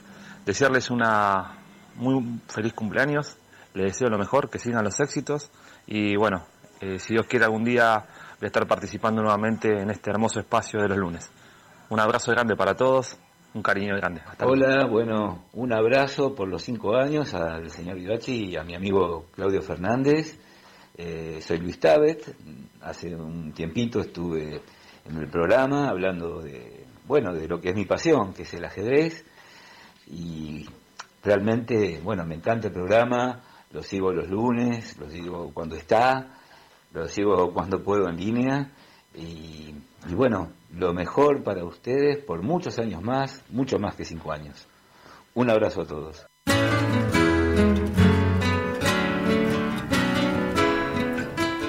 Muchas gracias a todos los que nos estuvieron saludando, a todos, a Luisito, recién el último que mandó Luisito Tabet, un personaje realmente maravilloso de esto que tiene esta ciudad de Buenos Aires, un tipo muy culto, una persona con la que se puede hablar de muchos temas. Y su pasión es el ajedrez, ¿sí? el deporte, el juego ciencia, como se lo llamó en algún momento. Eh, así que bueno, vamos a seguir adelante porque si no se nos va el tiempo. Gracias a todos los que nos están saludando, gracias a todos los que compartieron estos cinco años de los delirios del mariscal al aire, con todos los que estamos tan felices, estamos muy felices. Yo, la verdad que en este momento estoy hablando yo solo porque estamos con la cuarentena, no podemos estar compartiendo la mesa, pero estoy seguro que estarían explotando petardos, saltando serpentinas, tirando papel picado en la mesa de los delirios del mariscal, festejando y con la alegría que nos reporta poder compartir con todos ustedes este programa. Ahora vamos a escuchar a quién podía ser el señor Carlos Arias. El señor Carlitos Arias, ¿sí? que es integrante de esta mesa, nos cuenta un cuento, ¿sí? Como hizo el, el programa pasado. Bueno, va a ser lo mismo. Un cuento del señor Roberto Fontana Rosa, siempre vinculado con el fútbol y con esas experiencias que el negro Fontana Rosa se encargó de hacernos saber.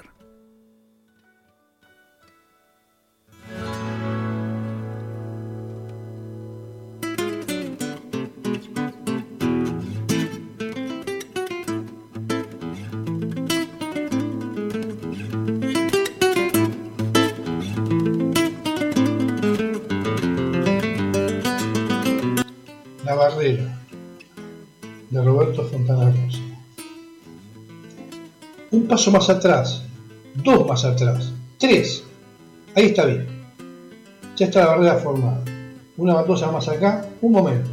Ante todo, sacar las cosas del arco. Hay botellas debajo de la pileta. Ya la otra vez cagó uno. Y dos sifones. El blindado no es nada. Pero el otro puede reventar. Y los sifones cuando revientan, los pedacitos de vidrio, saltan y se te meten en los ojos. Bien junto a la maceta de la barrera. El arquero muy nervioso. Miguel Tornino frente al balón. Atención. El rubio Miguel Tornino frente al balón. Una mano en la cintura, la otra también. la mano sacándose el pelo de la frente, la transpiración de la frente, de los ojos. Hay silencio en el estadio, es la siesta. Hasta el negro se ha quedado quieto, resignado a ser simple espectador de este tiro libre de carácter directo que ya tiene como seguro ejecutor a Miguel Tornillo, que estudia con los ojos entrecerrados el ángulo de tiro, el hueco que le deja la barrera, la luz que atisba entre la pierna derecha del recio medio volante de la visita y la pata de Portland de la maceta grandota del culandrillo. Un solo grito en el estadio. Miguel, Miguel. El público de ante esta, la última oportunidad del Racing Club, cuando solo faltan dos minutos para que finalice el match. Habrá que apurarse antes de que vuelva a adelantarse la barrera, o el negro insista en morder la pelota y hacerla cagar como el otro día que la pinchó el muy boludo. Sonó el silbato. Habrá que pegarle de chanfle interno. La cara interna del pie diestro de Miguel Tornillo. El pibe de las inferiores, debutante hoy. Le dará el balón casi de costado. Tal vez de abajo con no mucha fuerza, pero sí con satánica precisión, para que ese fulbo describa una rara comba sobre la cabeza de los asombrados defensores, sobre el despeinado pirincho del helecho de la segunda maceta, y se cuele entre el travesaño, el poste, el postrer manotazo de la lata de aceite cocinero que se ha lucido hasta el momento. Tiró Tornino y se hizo de mimbre en el aire el arquero, y el latigazo insólito de curva inesperada, y con la punta de los dedos, allá voló la lata a la mierda. Carajo que ladra el negro. Sí, mamá, sí, la guardo. Está bien. Pero mira vos cómo la viene a sacar este guacho.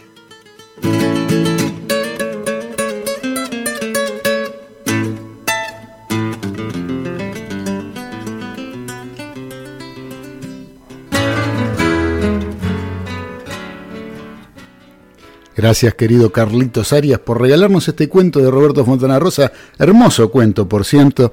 Eh, acompañado por la música que escuchaban, la guitarra que escuchaban el Altano Marcielo, el guitarrista de Alma Fuerte. Sí, del disco Trillando la Fina, este tema que se llama Caballo Negro, todo instrumental, pura guitarra y puro virtuosismo del Tano Claudio Marcielo. Eh, así que gracias Carlitos, un abrazo para vos en este festejo de cumpleaños que tenemos en los delirios del mariscal.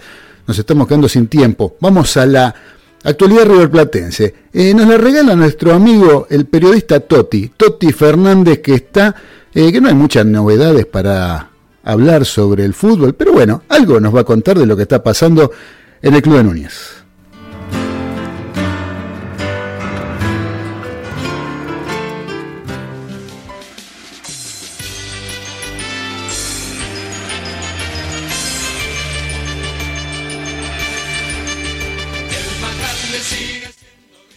Para hablar un poco de River con respecto a lo deportivo, no hay mucho para agregar, salvo que se empiezan a correr rumores en lo que tiene que ver en un futuro mercado de pases, si bien todavía no hay una fecha confirmada para que el fútbol vuelva y de qué manera va a volver.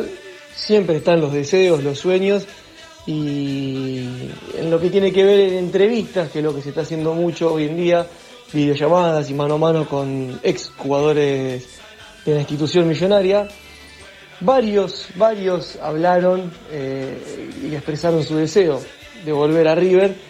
Uno de ellos, y es el que más se anhela últimamente, es Gonzalo El Pipo Higuaín. Eh, él dijo que si River lo llamaba, él estaba dispuesto a pegar la vuelta, él quiere estar cerca de su familia.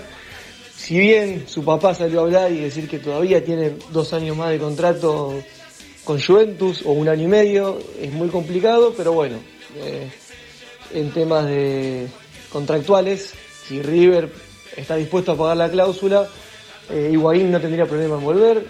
Eh, otro caso es el de Manu Lanzini. Eh, Manu dijo también que tiene ganas de volver porque tiene ganas, se quedó con ganas de jugar que lo dirija Gallardo y de formar parte de este River. Así que él sería otra pieza, obviamente, hablando de destrabar con cláusulas que son millonarias y son muy difíciles. no sería un imposible, ya que hay que tener en cuenta que de River suenan muchos nombres para que se vayan. Caso de Gonzalo Montiel, caso Juanfer Quintero, eh, Nacho Fernández, Martínez Cuarta, son los nombres que tienen más posibilidad de salida, insisto, en un mercado de pases que todavía no se sabe bien cómo va a ser, pero esos serían los cuatro nombres a salir de River hoy en día. Otro caso que ronda mucho y ya no depende de una venta eh, y de destrabarlo, destrabar una cláusula millonaria, es el caso de Craneviter. Craneviter también quisiera pegar la vuelta porque quiere tener continuidad. El caso de sería préstamo y con opción. Eh, y otro sueño que hay que ver también que quiere hacer el jugador es Falcao. El Tigre Radamel Falcao es otro de los que quiere pegar la vuelta.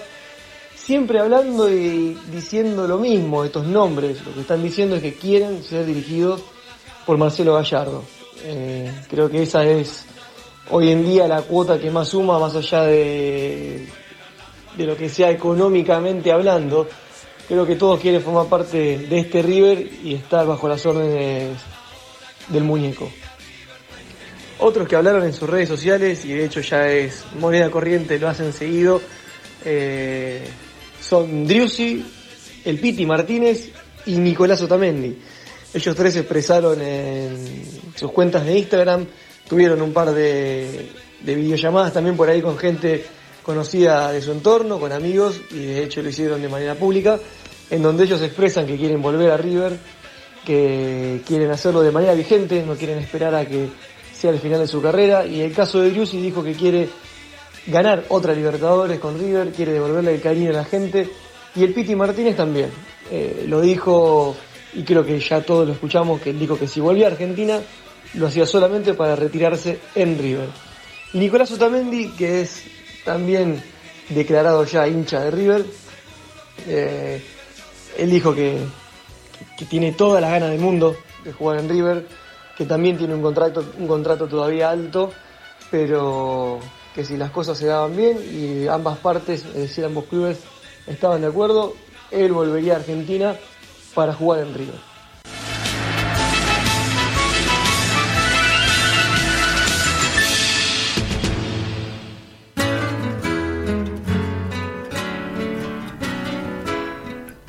Muchas gracias, querido Toti. Muchas gracias por el mensaje y la actualidad riverplatense. Ahora tenemos un mensaje de un señor llamado Raimundo. ¿Se acuerdan de Raimundo? Bueno, Raimundo nos quiere saludar también y nos manda este mensaje. Quiero desear un feliz cumpleaños a los delirios del mariscal. Por muchos años más. Quédense en casa. Pero esto me hace reflexionar. Si salimos a la calle nos agarra el coronavirus. Si salimos al patio nos agarra el dengue. Y si entramos a casa nos agarra Nuestra Señora. Dios, ¿qué querés de nosotros? Feliz cumpleaños. Gracias, querido Raimundo. Te mandamos un fuerte abrazo, siempre poniendo una cuota de humor en esto que tiene que ver con el fútbol y lo cotidiano, lo que pasa todos los días. Gracias, querido Raimundo, gracias, Toti. Ahora nos vamos a la vereda de enfrente, nos vamos a la ribera, nos vamos a escuchar la opinión y las novedades, las pocas que haya, de el señor Ezequiel Galito, columnista y frecuente asistente en la mesa de los delirios del Mariscal, que nos va a hablar sobre el Club Atlético Boca Juniors.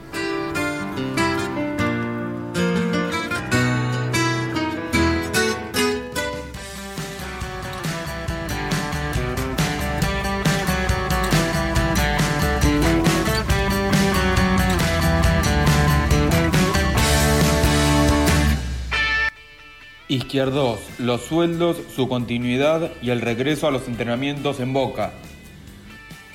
Carlos Izquierdos, defensor titular de Boca en la coronación de la Superliga, aseguró que está a gusto en la institución, aunque también dejó en claro que la inflación es un problema para todos los jugadores. El inconveniente con la inflación nos pega a todos por igual.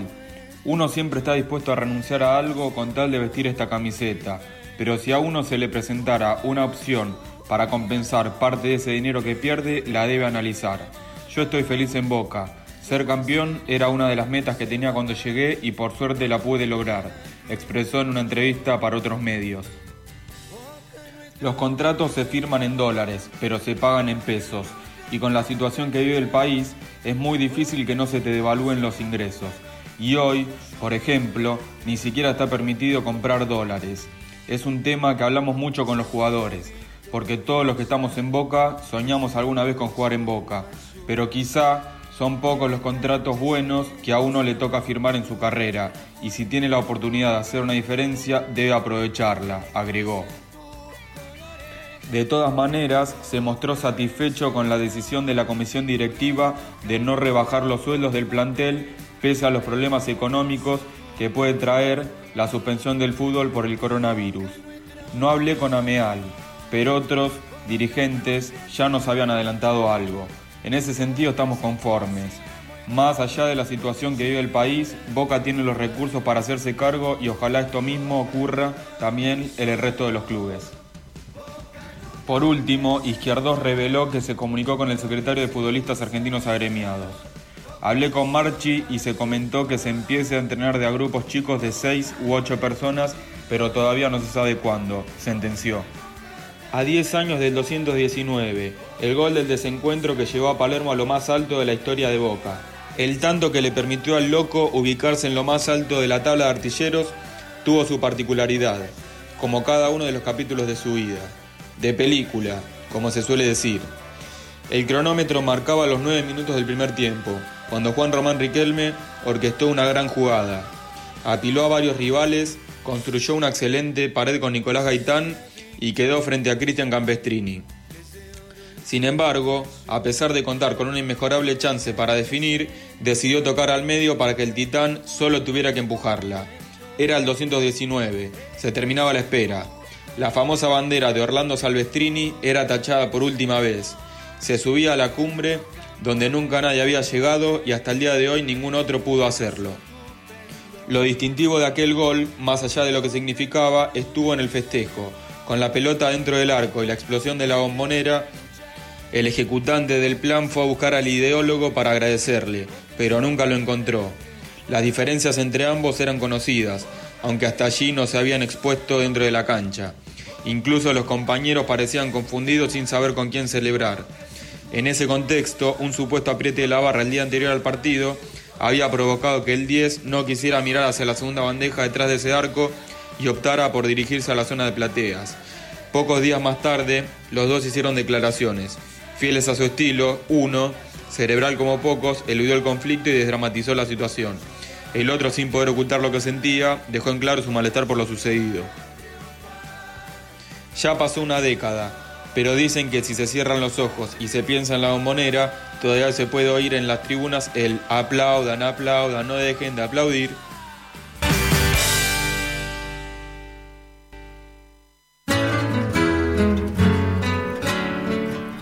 Gracias, querido Ezequiel. Gracias por lo que nos trajiste sobre el Club de la Ribera, sobre el Club Atlético Boca Juniors. Gracias por todo, gracias por estar en esta mesa, gracias por acompañarnos a todos los mariscales. Ahora vamos, porque estamos medio apurados, se me nos está yendo el tiempo, estamos medio corridos con el tiempo. Es un programa especial, estamos festejando. Son cinco años al aire y no es para desperdiciar los testimonios de todos. Por eso, cuando nos saludó César nos dijo que nos iba a traer un recordatorio de lo que había sido el Chueco Fangio, ¿sí? el más grande corredor de la historia argentina, o sea, el que más resultados importantes trajo a nuestro país en manera internacional, que fue cinco veces campeón del mundo, de la máxima categoría del mundo del automovilismo. Ese señor, Juan Manuel Fangio, va a estar presente en los delirios del Mariscal a través de la palabra del uruguayo más famoso, el señor César Ceballos Olivera sobrino del indio Olivera, recio marcador central de Peñarol de Montevideo de la década del 80, nos va a acompañar y nos va a contar algo sobre lo que pasó con el señor Juan Manuel Fangio.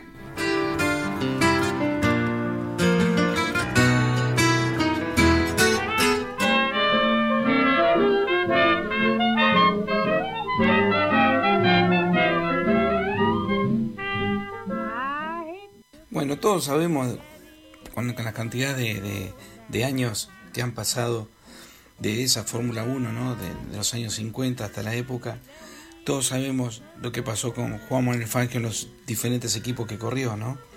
este, desde su calidad para, para manejar a los equipos como su calidad para manejar el auto. Lo que ha sido Fangio en la historia de la Fórmula 1, eh, un piloto completo como los que no hay hoy. Eh, hoy los pilotos, este, todos sabemos que el piloto solamente lo que hace es manejar. Antes habían ingenieros arriba de los autos, habían tester arriba de los autos. Hasta los años 90, este, uno de los últimos testers que hubo fue Ayrton Senna. Sabemos que para la época, para los años 50, ser tester de un auto de, de- de- la poca tecnología, ¿no?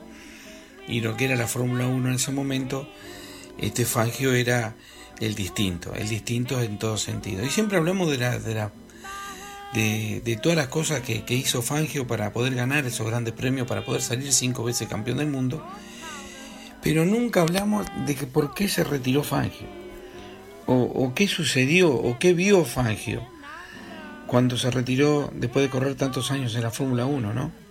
Y una de las cosas este, eh, que uno pudo averiguar es que cuando corría con el equipo Maserati, justamente en el mismo circuito, este, que, lo vio este, debutar en la Fórmula 1, en el circuito de Reims, que era un circuito eh, semipermanente. Es un circuito que, que lo estuve mirando, es un circuito eh, que, tenía casi 7 kilómetros de dimensiones, tenía una recta que superaban los, los 300 kilómetros por hora con esos autos, y donde Fangio notó que esa Maserati, que, que él tanto quería pelear ese campeonato del último año, ¿no? En ese circuito, para que ustedes eh, se imaginen, se corrió hasta el año 72. Se corrió de 1926, que no existía la Fórmula 1 en 1926, fue en el año 50 que, empezó a llamarse Fórmula 1 las carreras de autos, y este, se corrió hasta el año 72, este, y, y, eh, se estuvo corriendo eh, interrumpidamente el Gran Premio de Francia en ese circuito de Reims, que fue donde debutó Fangio en los años 50, ¿no? Y, ustedes saben que este, averiguando y hablando con gente y leyendo, cuando esa Maserati, eh, del, último auto que, que- manejó Fangio, ¿no? Este, no funcionaba, eh, le dijo, el auto no anda igual, dijo en en, la clasificación, ¿no? Y el jefe del equipo Maserati le dijo, este, sí, no anda porque le cambiamos los amortiguadores. Dice, bueno, pero ¿por qué no le ponemos los amortiguadores anteriores que andaban mucho mejor? No, lo que pasa es que estos amortiguadores, dice, ponen un dinero importante para la escudería y nos sirve usar estos amortiguadores. El miedo tan tenebroso que tienen todos los pilotos, este, lo escuché a, menor escala a Roberto Moura una vez decir algo sobre eso, sobre el profesionalismo. Y fue ese momento que Fangio dijo, este, yo no puedo seguir corriendo en esta categoría o no puedo este, seguir este, corriendo en un lugar donde no voy a tener el mejor auto, sino que voy a tener al mejor sponsor. Así que en estos cinco años este, que cumple lo de Mariscal, que mejor recordar por qué dejó de correr un piloto tan extraordinario, tan extraordinario como Juan Manuel Fangio, ¿no? que no es que se cansó ni que tenía miedo, ni que en el curbón, este, como dicen algunos, este, eh, sintió miedo al doblar a 200 kilómetros por hora, sino que lo que sintió que eh, no iba a correr con un auto competitivo, que no iba a ser competitivo, porque el sistema no lo iba a dejar. Así que bueno, una pequeña historia para todos, espero que les haya gustado.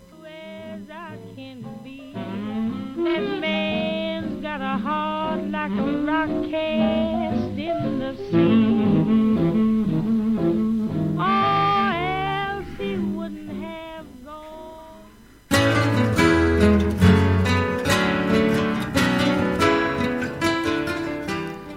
Y ya seguimos en los delirios del mariscal. Antes de ir a escuchar el tercer tema del día, rock argentino, rock nacional, vamos a escuchar lo que fue el tercer tema que eh, pusimos en el tercer programa de los delirios del mariscal en aquel 2015 y que fue eh, a través de El Señor Ibachi Radio Online. Vamos a escuchar del disco Tango 4 de Charlie García y Pedro Aznar, un tema de los Shakers, una vieja banda uruguaya que hacía un tema que se llamaba Rompan Todo. Bueno, lo grabó Charlie García y Pedro Aznar, pero en la voz de una persona muy especial. El que lo está cantando no es ni Charlie García ni Pedro Aznar. A ver si ustedes descubren quién es. Yo creo que sí.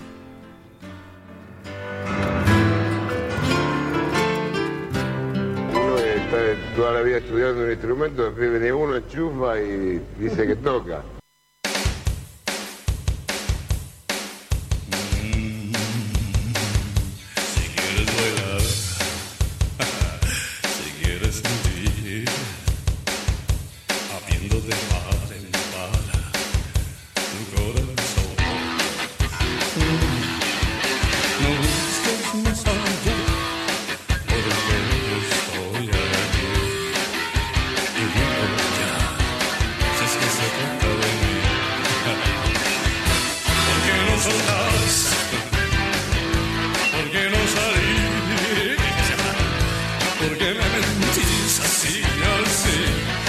Sin razón?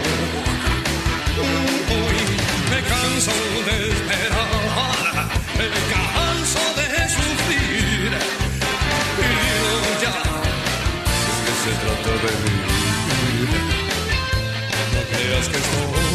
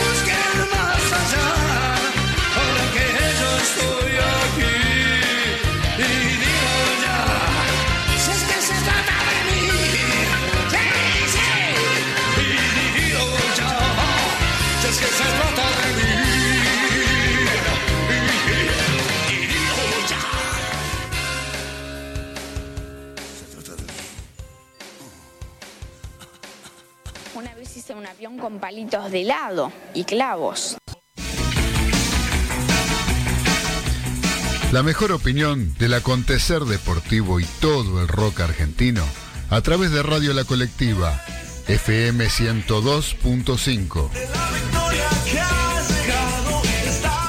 Y voló. Y me hizo volar. Y yo volé de él. Pero volé de él, pero acá por la volada.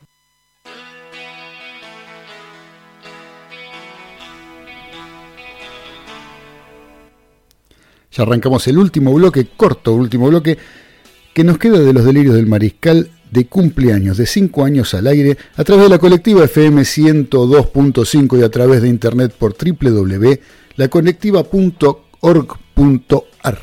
Ahora nos queda un editorial de, a lo mejor nos pasamos en el tiempo, yo les pido disculpas a la gente de la radio, pero es un día muy especial para nosotros. Sí, este programa es muy especial y tengo la palabra del señor Facundo Gesaga, alias Trapito, que nos está haciendo un comentario de tenis y que realmente no quiero dejar pasar, porque no tiene desperdicio. Por eso vamos a escuchar a nuestro querido amigo Trapito Gesaga con eh, eh, sus consideraciones sobre el tenis ¿sí? Eh, en este editorial que se encargó de pasarnos con música de fondo, de cortina, de que está cantando con su banda el más grande tenista que se ha visto por estas tierras, el más grande tenista que eh, ha tenido la República Argentina y que representó y que gracias a quien pudieron venir después muchos tenistas más que también fueron figuras, pero él es el que comenzó con todo esto,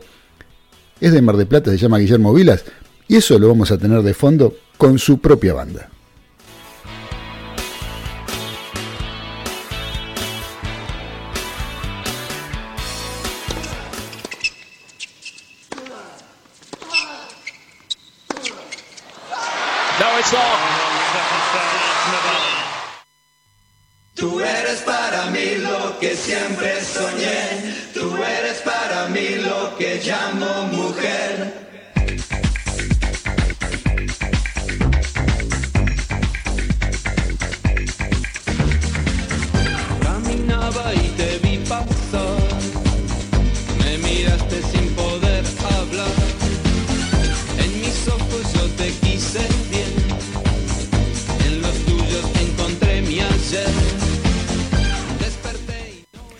Buenas noches, mariscales.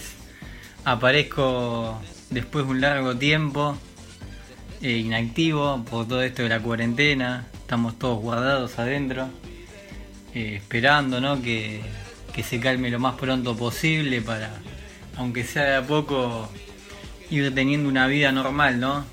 Que es lo que a todos nos importa y también en el tema del reencuentro con familiares, amigos, compañeros de trabajo.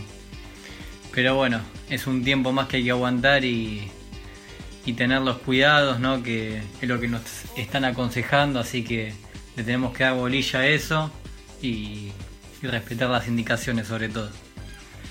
En otro plano, bueno, como siempre hago mi columna, quería hablar del tenis, ¿no?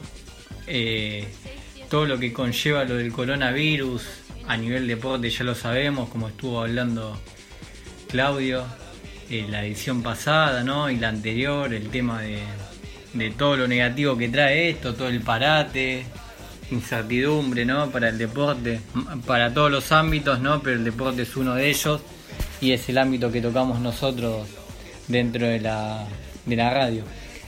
En el tenis pasa algo que la verdad que es una problemática que primero tenés lo que es el nivel profesional, el problema, y el nivel amateur, profesores de club de tenis grandes, de club de tenis de barrio. Para todos es un gran problema.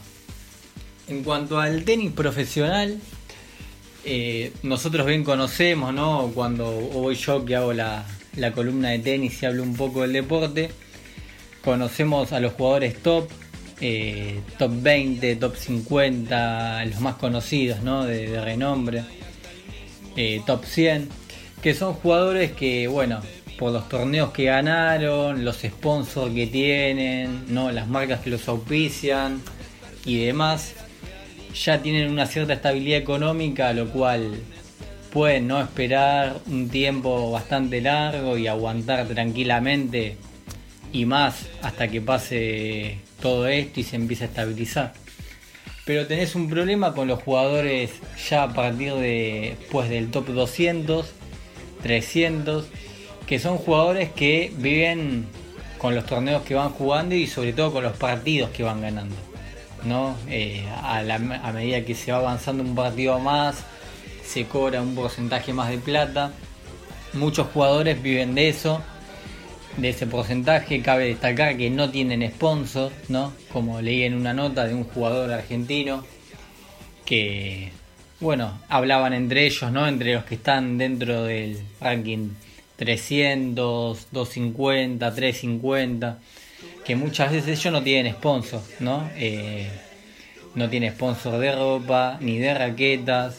Ellos se tienen que salir a bancar las zapatillas, que muchas veces quizás un par de zapatillas por el uso que le dan ellos dura cuatro semanas, un mes, un poquito más a lo sumo, depende de la superficie donde se juegue, ¿no? El tema de los encordados, eh, las raquetas, el bolso, mucho de que productos que están a precio dólar, viene todo de afuera, eso generalmente es importado, y a un jugador argentino, sudamericano, que está más lejos de Europa, eh, que además el cambio no nos beneficia, le perjudica bastante, ¿no? Eso cabe destacarlo. Por eso es que ellos son los que más preocupados están. Eh, hubo iniciativas de jugadores argentinos, eh, ya retirados, ¿no? Que como sabemos algunos están en la dirigencia de la Asociación Argentina de Tenis, para aunque sea hacer un torneo interno, nacional, con jugadores future, jugadores profesionales, puede ser que en caso de que él quiera, digo, Schwarman pueda participar, cosa hacer un torneo nacional que lo que conlleva es que no va a haber viaje de por medio, más que nada para cuando todo se empiece a volver a estabilizar. Otro ítem que quería destacar importante para quizás el que no conoce el mundo del tenis y el parate que logra esto y por qué el presidente ¿no? de la ATP, eh, un italiano, dio la noticia de que hasta el 2021 posiblemente no se vuelva a iniciar el circuito. Porque también sucede un gran problema en el tenis que creo que a diferencia de otros deportes podría ser de otra manera. El tenis, como bien sabemos, es internacional, se juega en torneos todas las semanas y por distintas partes del mundo. Y a su vez en el mismo tiempo, cuando fue acá el ATP de Buenos Aires, eh, se estaba jugando un torneo en cancha rápida en Europa. Y eso lo que conlleva es que no es como quizás, eh, pongo un ejemplo para que estén familiarizados, el fútbol que quizás si empieza el torneo local y obviamente no hay público, ¿no? Se podría jugar, los jugadores siempre y cuando tengan los cuidados que los van a tener, no va a haber mucho contacto. Eh, en cuanto ¿no? a que no va a haber caudal de gente en las tribunas, todas juntas, amontonadas. Y que es de local, ámbito local, que viajarían viajes cortos, ¿no? En micro, obviamente con todas las medidas de seguridad e higiene que necesitan. Pero en el tenis no sucede eso, eh, un jugador debe viajar afuera, eh, lo que contaba que a su vez se juegan torneos al mismo tiempo en distintos países, por eso que es muy probable y considero bajo estos puntos de que no se vuelva al circuito durante todo el 2020. Quizás lo que se logre hacer, como lo comentaba, torneos internos para que los jugadores puedan estar en forma, que mediante financiaciones o subsidios, como viene haciendo el, el Estado, ¿no? Sé que el AMENS eh, ha tenido una charla con la Asociación Argentina para ver el tema de los subsidios para generar un torneo. Eh, bueno, son temas que se están viendo, ¿no? Eh, dentro de lo posible en todo este caos que se produce que nadie esperaba, no como lo estamos viendo, ni, ni los países ni las potencias del mundo están preparados para semejante fenómeno con este virus y con esta pandemia. Por un lado tenemos eso, ¿no? En cuanto a jugadores profesionales, lo que comentaba. Claramente, en mi punto de vista, eh, coincido en que hasta el 2021 lo veo muy difícil, ¿no? Lo de los torneos, justamente por el tema de los traslados y viajes, que es moneda continua en, el mundo de- del tenis. Pero también tenemos otro problema, ¿no? Que es en cuanto al tenis nacional, que son los clubes de barrio, los profesores, eh, las casas que venden accesorios de tenis. Por el momento obviamente está todo cerrado. También se complica por un tema de que cuando se levante la cuarentena obligatoria que está dictada, que empezó desde el día de ayer, nuevamente un- una prórroga más, eh, va a ser difícil ¿no? que los padres manden a los chicos a un club que puede ser un lugar de posible contagio, eh, como sucede en un colegio. Va a tardar un tiempo en que, diría yo, los lugares que concurren gentes, ¿no? tanto en el ámbito gastronómico como de un club, un colegio, una universidad, se vuelvan a juntar, ¿no? como estaba sucediendo antes. Eso va a ser muy de a poco, eh, va a llevar un tiempo bastante largo, diría. Y esos también son los que sufren ¿no? el impacto de esta pandemia, ya que los profesores de tenis no pueden dar clases, los clubes, al no ir sus socios, no pueden también hacerse cargo de todas sus responsabilidades y compromisos que tienen de pagos. Tengo entendido que, bueno, en la medida que puedan y como un tema solidario, algunos socios de clubes que pueden pagar la cuota lo están abonando o mismo arreglan abonar el 50%, ¿no? Porque también solamente la crisis no es para ellos, sino que es para todo el resto de los alumnos inclusive, que se dificulta el tema de los ingresos y por ende el tema del pago de la cuota. Así que bueno, eh, un gran problema la verdad, eh, como vemos, ¿no? Tanto al nivel profesional, sabemos ¿no? que los jugadores de máxima categoría tiene una estabilidad económica que no van a tener problemas, pero lo vemos con los profesionales, con profesores en el ámbito argentino, de distintas partes del mundo, clubes de tenis. Así que bueno, eh, lo importante es que mientras está sucediendo esto de la cuarentena, por lo que se ve los jugadores ya retirados y la asociación están viendo maneras de, de cómo volver a generar ingresos y lograr que no, no sea lo más perjudicial posible para cada uno que, que trabaja y que vive este deporte. También quería comentar que bueno, los jugadores conocidos, ¿no? como Novak Djokovic, Rafael Nadal, Federer, hicieron grandes donaciones de sumas de dinero a sus países para la lucha del coronavirus. Eh, algo importante, la verdad que estén siempre dando una mano, una ayuda, ¿no? Eh, jugadores que pueden hacerlo y que siempre están comprometidos. En este caso, cada uno de ellos hizo una donación a su país de sumas importantes de dinero, que obviamente en este momento es lo que, lo que más ayuda para equipos médicos y accesorios y demás que necesitan los profesionales de la salud. Así que veremos cómo sigue todo. También quería destacar que se va a estar jugando el Madrid Open, un torneo máster, pero virtualmente. Sí, esto va a ser cada jugador desde su lugar de residencia de distintas partes del mundo va a jugar mediante la PlayStation. Así como lo escuchan. Cada jugador va a tener a su representado que va a ser él mismo, pero en videojuego. Y esto lo organizó el torneo de Madrid con una forma de recaudar dinero para también ayudas a la lucha contra el coronavirus. Varios jugadores se sumaron, hubo una gran iniciativa, un gran apoyo de grandes jugadores. Nadal ya confirmó de que iba a estar, Feliciano López, otro español. Pero bueno, en vez de la raqueta van a estar con el joystick en la mano, pero cada uno se autorrepresenta, digamos, cada jugador. Ya están los cuadros y todo, ¿no? En base a las clasificaciones, como sucedió en la temporada real de tenis, así que va a ser una linda experiencia y la verdad que una gran ayuda para, para toda la gente en este gran problema que estamos teniendo. Quería comentarles eso de cómo bueno había impactado en el tenis más que nada esta crisis, ya que anteriormente Claudio y los demás muchachos comentaron en otros aspectos cómo, cómo está pegando. Un saludo grande para toda la mesa y sobre todo a los oyentes.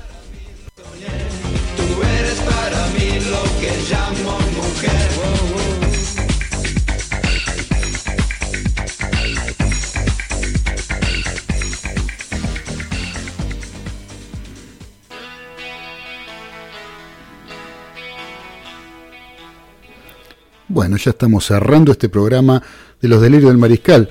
Lo virtual se está viniendo, ¿eh? como decía recién Facu, al que le agradecemos la editorial que hizo y todo el comentario sobre la actualidad del tenis. Eh, va a haber una elección virtual el próximo 26 de abril en la um, World Rugby. La World Rugby donde se va a postular como candidato a presidente de la World Rugby nada más ni nada menos que el ex capitán de los Pumas, bronce del año 2007 en Francia, el señor Agustín Pichot, sí que es el actual vicepresidente y va a competir con el actual presidente de la entidad, que es el señor Bill Belmont, un inglés, ¿sí? Eh, vamos a ver, vamos a ver qué pasa. Bueno, eso vamos a comentarlo seguramente en el próximo programa de los delirios del mariscal. Ahora ya no tenemos más tiempo, ya no tenemos más tiempo y nos tenemos que ir. Así que no nos queda más que terminar con este programa de cumpleaños de cinco años de, de los delirios del mariscal, ininterrumpidos y al aire. Les queremos agradecer a todos los que estuvieron de una y otra, u otra forma escuchando este programa que es grabado o tal vez estuvieron mandando mensajes cuando tuvieron la posibilidad de hacerlo para que lo grabemos y lo saquemos al aire. Gracias a todos ustedes, gracias por acompañarnos durante estos cinco años, gracias Vivachi, gracias la colectiva, gracias a la colectiva y gracias a, a Liana, gracias a, a, todos, a Emilia, a, a, Dani, a Graciela, a todos los que nos acompañan y nos hacen el aguante en la colectiva para que podamos salir al aire. Le doy las gracias a todos los muchachos que nos mandaron los audios y los editoriales y el cuento de, de Arias y al capitán a todos, a todos los que estuvieron presentes en este programa, los que nos mandaron saludos, los periodistas, los deportistas, los oyentes, a todos. No tengo más que palabras de agradecimiento con todo lo que eh, fue este programa y con todo lo bien que nos hicieron sentir a través de la presencia, a través del WhatsApp, a través del mensaje, a través de estar, como siempre, en los delirios del mariscal. Gracias, mariscales. Gracias al cielo, gracias a la tierra, dice Billy Bond y la pesada del rock and roll. Yo les doy las gracias a todos. Nos encontraremos la próxima semana, como lo venimos haciendo todos los lunes. Seguramente otra vez tendremos el programa grabado, no va a ser en vivo, pero de todas maneras vamos a estar para poder compartir con todos los mariscales los delirios del mariscal a través de la colectiva FM 102.5 y www.lacolectiva.org.ar. Un gran abrazo a todos, los queremos mucho y que sean muchísimos años más de los delirios del mariscal para poder compartir y para poder comunicarnos con todos ustedes a través de la pasión que nos lleva por hacer radio. Besos a todos, chao.